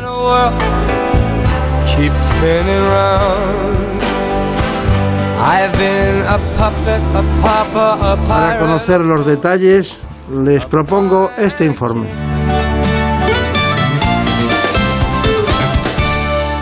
Un sueño de calidad es básico para tener una buena salud. Sin embargo, más de 4 millones de españoles sufren algún trastorno crónico del sueño, cifras que podrían ser más elevadas, ya que se estima que más de dos tercios de las personas que los padecen no buscan ayuda profesional y por tanto carecen de diagnóstico. Y aunque anteriores estudios apuntaban a que las mujeres y las personas mayores son los que más los padecen, ahora se sabe que el 25% de los niños también los sufre. Además, otras investigaciones afirman que solo un tercio de los españoles duerme las horas necesarias durante los días laborables. De hecho, más de un 30% de la población se despierta con la sensación de no haber tenido un sueño reparador o termina el día muy cansado. Son diversos los trastornos del sueño, pero los más habituales son el insomnio, el síndrome de las piernas inquietas, la apnea del sueño y la narcolepsia. Estos problemas pueden tener consecuencias para la salud, como alteraciones en el sistema inmune o incluso pueden dañar las estructuras del cerebro. La privación parcial del sueño también puede causar déficits cognitivos, favorecer el incremento de peso y la obesidad, la hipertensión arterial y puede aumentar los trastornos relacionados con el riesgo vascular. Para tener un sueño de calidad, los expertos recomiendan a los adultos dormir entre 7 y 9 horas de noche, porque dormir bien no solo nos hará estar más descansados, repercute en nuestro estado de ánimo, mejora la memoria, el aprendizaje y el rendimiento académico y laboral. En estos eh, días que estamos todos preocupados por el COVID-19 se nos ocurrió hablar de los trastornos del sueño porque todo el mundo parece que anda algo alterado. Bueno, doctor Valenzuela, ya saben que el doctor Francisco Valenzuela, eh, bueno, y si no lo saben se lo cuento, es neurólogo y responsable de la unidad del sueño de Nuestra Señora del Rosario de Madrid. Ha estado en muchos sitios trabajando, pero mm, aparte del Hospital de la Princesa y en la Zarzuela, me ha llamado la atención que estuvo usted en Melbourne. ¿Cómo es Melbourne? Pues es una ciudad bastante atípica para lo que es el concepto europeo de ciudad. Una ciudad con muy baja población, densidad de población y con muy buena calidad de vida. Muchas zonas verdes donde el trabajo al final eh, es muy limitado en el tiempo y, y la gente pues tiene mucho tiempo para disfrutar de, de hacer deporte y de poder conciliar con, con la vida personal. ¿Qué hacemos aquí entonces? Eso digo yo. ¿Dónde nació usted? Yo nací en un pueblecito pequeño de la provincia de Cádiz que se llama La Barca de la Florida, que está en la campiña jerezana, en el centro de la provincia, y llevo aquí desde 2007 que vine al Hospital de la Princesa a hacer la residencia de neurología. Está muy bien. Alteraciones de sueño. ¿Cómo se explica usted que solo un tercio de los españoles duerme las horas necesarias en, en- en los días eh, laborables? Al final el- existe una serie de condicionantes como pueden ser eh, el estrés, el, el número de horas que trabajamos, la, la- la escasa posibilidad de poder conciliar con la vida laboral, personal, eh, académica y, eso hace que el, el número de horas cada vez esté siendo más restringido. Mm, Muchas veces somos conscientes de, que el número de horas cuando se restringe por debajo de, siete va a tener eh, alteraciones eh, neuroconductuales y, que van a impactar sobre nuestra vida familiar, social, académica y, cada vez, incluso si, si usted ve la televisión, eh, veremos como el prime time se, se ha hecho cada vez más tarde y eso hace que se restrinja eh, por los hábitos de, de vida normales eh, el número de horas que, lo- que los individuos podemos dedicar a dormir. Me hace gracia lo que dice de la televisión. Pero la televisión buena, la televisión buena se ve A las hasta- 9 de la mañana. y toda la noche cuando hace falta, ¿no? Pero bueno, una pregunta básica eh, para mí. eh, ¿qué, qué es el sueño? El sueño es una función fundamental eh, que debe ser satisfecha para asegurar la supervivencia del ser humano y que tiene funciones eh, que son básicas. Eh, contrario de lo que se presuponía, que era un estado, mm, que era una consecuencia de la fatiga diurna, un estado de, en el que el, ser humano se apagaba, el sueño tiene funciones que son básicas y de hecho el sistema neuroendocrino se activa muchísimo, además de las funciones de la neuroreparación que es necesaria de la consolidación de la memoria y es mm, una función vital en el ser vivo. Da usted eh, la impresión de que se lo sabe todo, pero le voy a hacer una pregunta muy, muy actual, ¿no? Que no estaba en los libros anteriormente. La, influye en la inmunología y, y eso me recuerda al COVID, ¿no? Entonces, eh, las alteraciones del sueño son provocadas en, en este tiempo de la historia por el COVID o, o- o el COVID provoca alteraciones del sueño. Siempre tiene que haber un cierto pre- una cierta predisposición a padecer problemas de insomnio, pero eh, el COVID no ha supuesto más que eh, un, un acontecimiento vital, estresante en- a nivel internacional, ¿no? Y, y obviamente ha contribuido a que aparezcan alteraciones de la salud eh, mental, problemas médicos y que están alterando nuestra, nuestra rutina y por ello incluso en personas con enfermedades neurodegenerativas que lo han pasado fatal, las personas con Alzheimer, porque han visto cómo eh, el confinamiento estricto, el aislamiento social, la imposibilidad de interactuar socialmente con otras personas y el no recibir un estímulo eh, lumínico, pues les ha alterado mucho más que, que al resto de los ciudadanos. Claro. ¿Y qué representa el insomnio? El insomnio eh, tenemos que ser conscientes que es una enfermedad crónica y el insomnio es la eh, imposibilidad o la dificultad para conciliar, para mantener o tener una mala percepción del sueño. Y el insomnio tiene que tener un impacto sobre nuestra eh, funcionalidad diurna, es decir, tiene que provocar síntomas. Hay veces que restringimos el número de, de horas o que vienen a la consulta pacientes diciendo que, doctor, duermo seis horas pero, pero usted cómo repercute, no, no, yo estoy perfectamente y yo mantengo una buena funcionalidad, no tengo fatiga, no tengo irritabilidad y el insomnio es eso mismo, tiene que impactar en nuestro carácter, en, nuestra impulsividad, incluso se ven alteraciones como una mayor impulsividad, una mayor eh, situación de, de hiperalerta, de, de, de abulia, desinterés, una menor, eh, menor gana de, querer hacer cosas, querer hacer planes, una somnolencia durante el día, tiene que tener un impacto sobre nuestra funcionalidad diurna. Menos mal que dormimos, porque si no sería, sería horrible. ¿Y cómo se explica usted que eh, las personas que, que, tienen insomnio, si son mujeres, eh, diríamos que tienen más problemas y no solo más problemas, sino que el doble de las mujeres tienen más insomnio que los hombres? Probablemente porque a partir de la menopausia pues se incrementa el porcentaje de personas con, con estrés, sobre todo de mujeres con estrés, con ansiedad, eh, con depresión y eso incrementa eh, la probabilidad de sufrir insomnio. Algo tendremos nosotros que ver en, en provocar tantas cosas, ¿no? Exacto. Muchas veces somos los culpables. Muchas cosas. Antes he preguntado lo primero por el COVID-19 en relación con el sueño, pero no quería dejar eh, la pandemia y el COVID así, aparte de una información que tenemos nosotros. ¿Qué prefiere? ¿Que ponga la información y luego me lo cuenta usted y me lo profundiza? Como prefiera. ¿Sí? ¿Seguro? Bueno, pues vamos con la información sobre COVID-19 y, en este caso, alteraciones del sueño. Uno de cada tres españoles afirma que duerme peor desde que se inició la pandemia del coronavirus. Según una investigación, los hábitos de sueño han cambiado. La encuesta revela que el 39% de los españoles se acuestan una o dos horas más tarde y cerca del 60% madrugan menos. Además, con la pandemia el sueño es más ligero. Algunos motivos son el estrés, la ansiedad, problemas laborales, el miedo al contagio y la falta de actividad, ya que nos movemos menos y no nos cansamos y también se han incrementado los despertares intermitentes en medio de la noche, mientras que otras personas manifiestan que tardan más tiempo en dormirse que antes del coronavirus. Además, con la incertidumbre, son más habituales las pesadillas. Esto hace que tengan sueño de peor calidad y repercute en un mayor cansancio al día siguiente. Estas alteraciones del sueño también afectan a los más pequeños. Según los expertos, hubo un ligero aumento de las consultas por terrores nocturnos durante el confinamiento, problemas que si se mantienen en el tiempo pueden afectar al estado de ánimo, concentración, la conducta y rendimiento académico. Bueno, pues todo suyo. ¿Qué falta por decir? Pues tenemos que decir que, el insomnio, que, que, es una entidad lo suficientemente grave como factor de riesgo vascular, que cada vez tenemos más conciencia de que el insomnio es un factor de riesgo vascular, de ahí la importancia eh, y el gasto sanitario que eso supone. Tenemos que tener en cuenta una cosa fundamental, es que el insomnio es un problema de gran problema de salud pública relevante.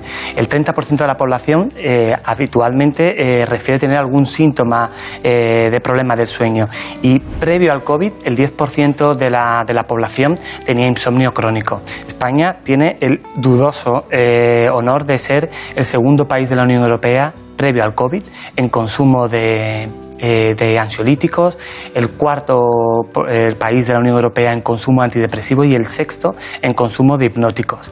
Y esto durante la pandemia hemos visto un incremento de un 20% en el consumo de no solamente de, fármacos con prescripción, sino de otros tipos de productos que se venden sin, prescripción. Igualmente el alcohol, también ha habido un incremento del consumo de alcohol que también como buen hipnótico, que el alcohol es un buen hipnótico, pero es un gran trastornador de la calidad del sueño. Igualmente, decir que muchos de nuestros pacientes que ya estaban tratados, previamente había un 10% de la población con insomnio, eh, nuestros pacientes han requerido un incremento de la dosis o incluso un cambio a fármacos más potentes para poder combatir el insomnio.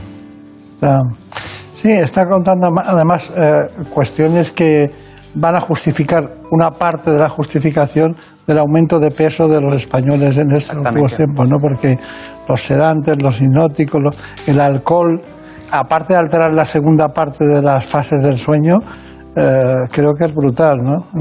El problema es también, doctor Beltrán, es que eh, es la forma en la que nosotros manejamos el insomnio.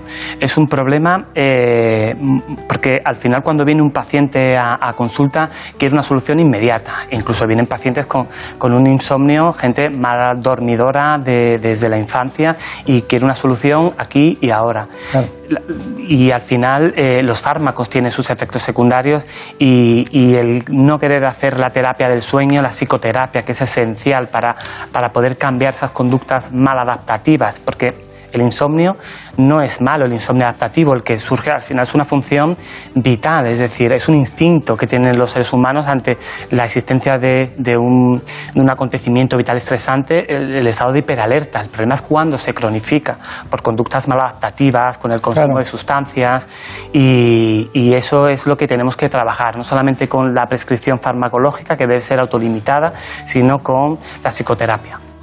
Está muy bien. Bueno, hemos aprendido muchas cosas. Pero hay gente que está muy inquieta, Merenda Armida, con preguntas que nos han hecho, ¿no? Pues sí, eh, eh, estamos hablando de insomnio, pero usted acaba de hacer referencia al insomnio crónico y es una pregunta que nos, nos envía mucho. ¿En qué consiste exactamente este trastorno? Una cosa es el insomnio adaptativo, que es el inicial, el puntual, el autolimitado, y otro, otro punto es el insomnio crónico, que se produce al menos tres días a la semana, eh, más de tres días al mes. ¿Y qué repercusiones tienen las personas que, padecen este trastorno del sueño? Eh, ¿Cómo lo sufren durante las horas del día? Eh, fundamentalmente con la fatiga, el cansancio, la irritabilidad, eh, el, carácter nos cambia, la, falta de iniciativa, la hipersomnia y al final una repercusión importante a nivel laboral es el absentismo que puede generar, el presentismo, es decir, el acudir al puesto de trabajo mm, y obviamente no rendir, tener, porque son personas que tienen una menor productividad laboral, mayor riesgo de accidentes de tráfico y accidentes laborales. Entiendo. Eh, mm, he leído en alguna ocasión que el sueño tiene una arquitectura, hay una arquitectura del sueño. Incluso he leído escalas de control como la de Pittsburgh o otros lugares eh, de- para controlar, diríamos, las horas de sueño. Eh, ¿Qué me puede decir usted de la polisomnografía? La polisomnografía es una técnica eh, neurológica que nos sirve para valorar eh, cómo es el sueño de, de un paciente. Tenemos que recordar algo que es fundamental. Existe una entidad que, que es, obviamente es muy poco conocida, incluso entre los neurólogos, que es lo que se llama el insomnio paradójico. Y son pacientes que vienen a la consulta quejándose de la falta de, calidad de sueño reparador y que cuando hacemos un estudio del sueño y registramos el electroencefalograma, vemos cuánto duerme, cómo duerme, cómo la arquitectura, cómo son sus fases de sueño, vemos que tienen una arquitectura normal del sueño y realmente es una mala percepción del sueño. De ahí la importancia de la polisomnografía porque las escalas como eh, eh, la de Pittsburgh o la de Epworth no se correlacionan completamente con la polisomnografía, que es algo objetivo, es una técnica objetiva para datar cómo y, y cuánto duermen los pacientes. Está bien, está bien.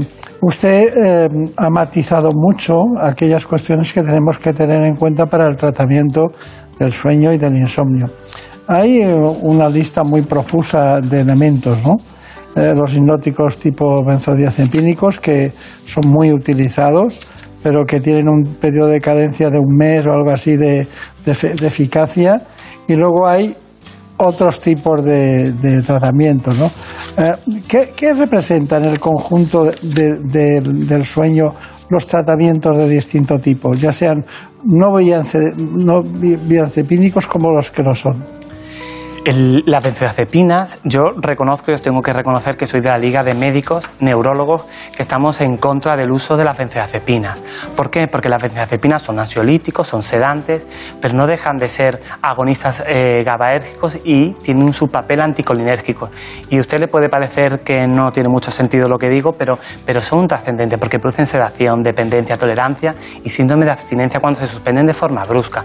Los anticolinérgicos, como las benzodiazepinas, el orfidal, el lexatín, el ribotril, todo este, esta amalgama, este grupo de benzodiazepinas, de los que mm, no son buenos fármacos para inducir el sueño, tienen un problema fundamental y es que dan la falsa sensación de estar dormido.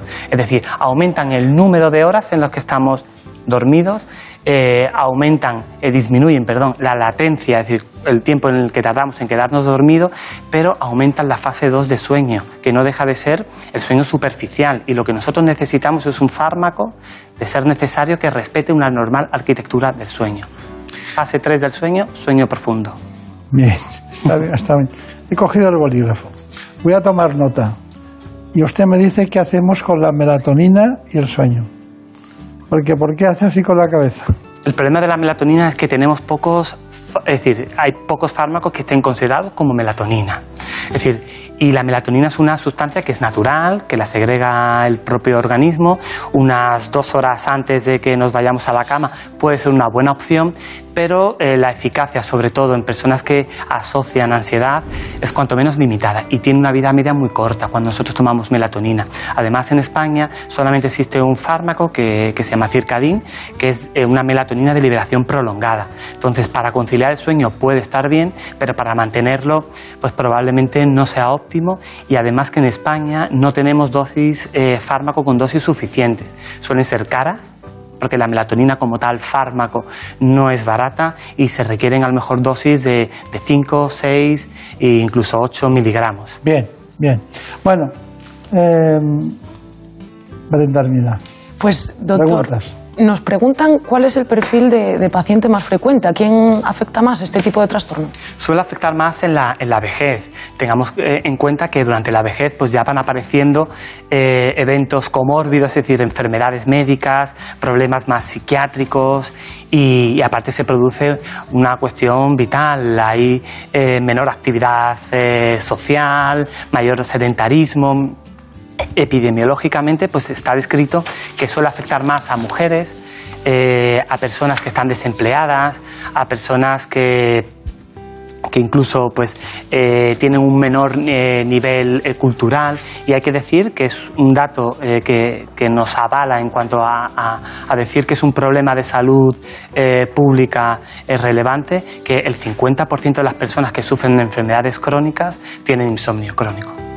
¿Y, y qué factores contribuyen a desencadenarlo? Está, está- hemos hablado del perfil, pero ¿qué factores externos contribuyen a que seamos más propensos a desarrollar Eh, insomnio? existe eh, una cierta predisposición genética, nuestra propia personalidad, y luego hay que tener en cuenta la, falta de hábito, los factores de riesgo vascular asociados como pueden ser el sobrepeso, la falta de ejercicio físico, el, el- el sedentarismo, puede hacer que pues, eh, las conductas mal, eh, mal, mal aprendidas, el mayor consumo de alcohol, eh, pues va a hacer el trabajo, eh, por ejemplo, a turnos, que es un gran enemigo de- del sueño, el jet lag, ¿no? y lo vemos mucho en personas que son pilotos o azafatos de, de vuelo y que mm, obviamente alteran mucho más el, el- el insomnio en personas que están predispuestas, al igual que la depresión.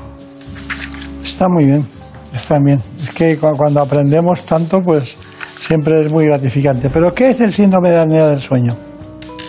Perdón, el síndrome de apnea del sueño es una enfermedad crónica que aparece en el 4-6%, eh, el 4-6% de la población padece síndrome de, de apnea del sueño y es, un, es una enfermedad crónica en la que se produce un colapso de la vía respiratoria que conlleva un cese del flujo, eh, ya sea parcial o, o total, y a su vez va a provocar una hipoxia. Va a provocar una disminución de la saturación de oxígeno. El, propio, los quimiorreceptores del centro respiratorio van a decir, oye, está bajando la saturación, esta persona está dejando de respirar y se ponen en marcha mecanismos que incrementan el esfuerzo para, para- para respirar. Como no se logra, obviamente produce un micro despertar, un arousal que se llama, que en el que el cerebro cambia de fase y si estamos en una fase profunda se hace más superficial, incluso el, el- el electroencefalograma vemos y es muy significativo cómo se despierta y eh, el cerebro es consciente y aumenta, provoca un, un incremento del tono simpático, es que se llama, y da, energía, da fuerza a la musculatura para mantener de nuevo la vía respiratoria permeable. Para ustedes es útil.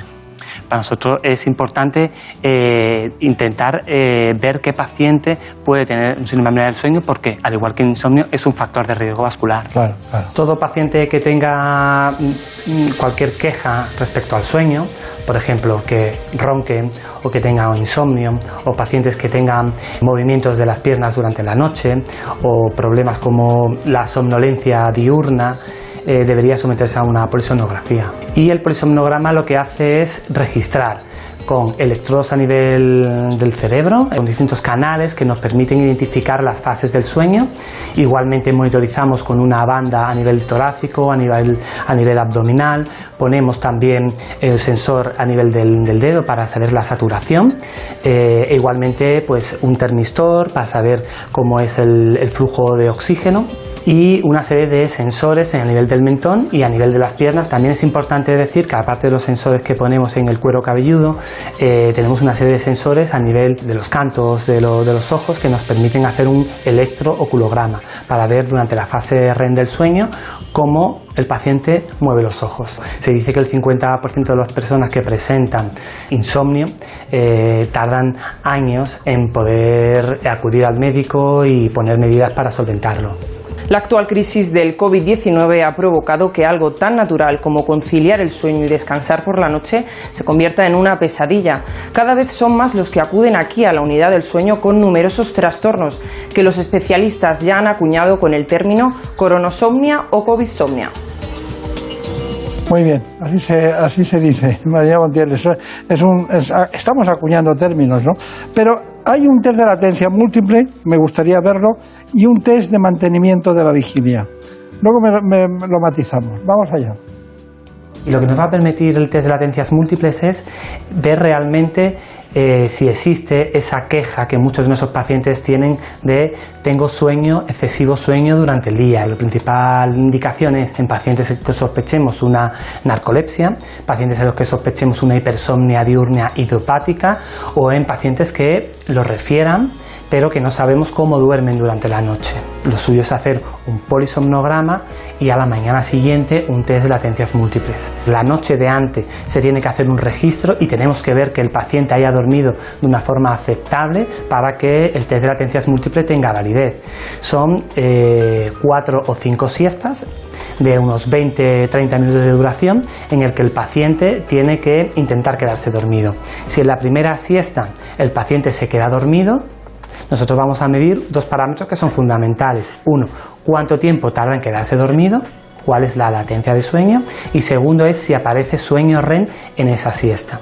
Si pasado los 20 minutos no aparece sueño, el paciente tiene una hora y media donde puede comer y a continuación aparece una segunda siesta y el protocolo se repite tres veces más o hasta hacer cuatro o cinco siestas en total. Y tras analizar cuánto tarda un paciente en quedarse dormido, pasamos a observar cuánto tiempo es capaz de mantenerse despierto. Todo ello gracias al test de mantenimiento de la vigilia. Son cuatro siestas de unos 40 minutos aproximadamente, con los mismos parámetros que hemos hecho con el test de mantenimiento de la vigilia, y el paciente lo que tiene que hacer es intentar no quedarse dormido. Y es importantísimo en pacientes que pues, tienen narcolepsia, hipersomnia diurna o un paciente con una CPAP que conduce una avioneta o un camionero que hace largos trayectos por Europa. Bueno, pues eh, una conclusión rápida. Son test que no están muy, no son muy típicos de, en consultas normales de neurología, pero que tienen una gran trascendencia, sobre todo el test de mantenimiento de la vigilia, para esas personas que, sobre todo que conducen camiones de- que conducen largos trayectos, para ver si realmente están cumpliendo con la CEPAP y, y para disminuir el riesgo de accidentes. Muy bien, nosotros hemos aprendido muchísimo, sobre todo Marina Montiel, que nos ha contado perfectamente cómo es la unidad, y las preguntas también deben dar vida. Así que a todos ustedes solo les puedo decir una cosa hoy, que lo duerman bien. Muchas gracias. En buenas manos. El programa de salud de Onda Cero. Dirige y presenta el doctor Bartolomé Beltrán. Por un beso tuyo, contigo me voy. No me lo pregunto, contigo me voy. Que se me fue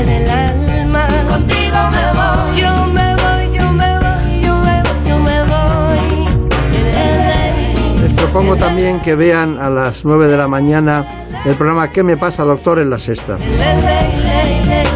Compartimos contenidos en muchas ocasiones, pero la producción general siempre es de Marta López Llorente. un beso tuyo en el amor a duelo. Y perdiendo el miedo. Se En la dirección técnica el gran Nacho Arias. Mojando los sueños. De Ponferrada, nada menos. me quiso engañar. Por un beso tuyo ya no tengo dueño. Acércate un poco más. Les dejamos y les decimos lo de siempre. La semana que viene volveremos porque seguiremos hablando de salud. Por un beso tuyo, contigo me voy. No me lo pregunto, contigo me voy. Que se me fue del alma, contigo me voy.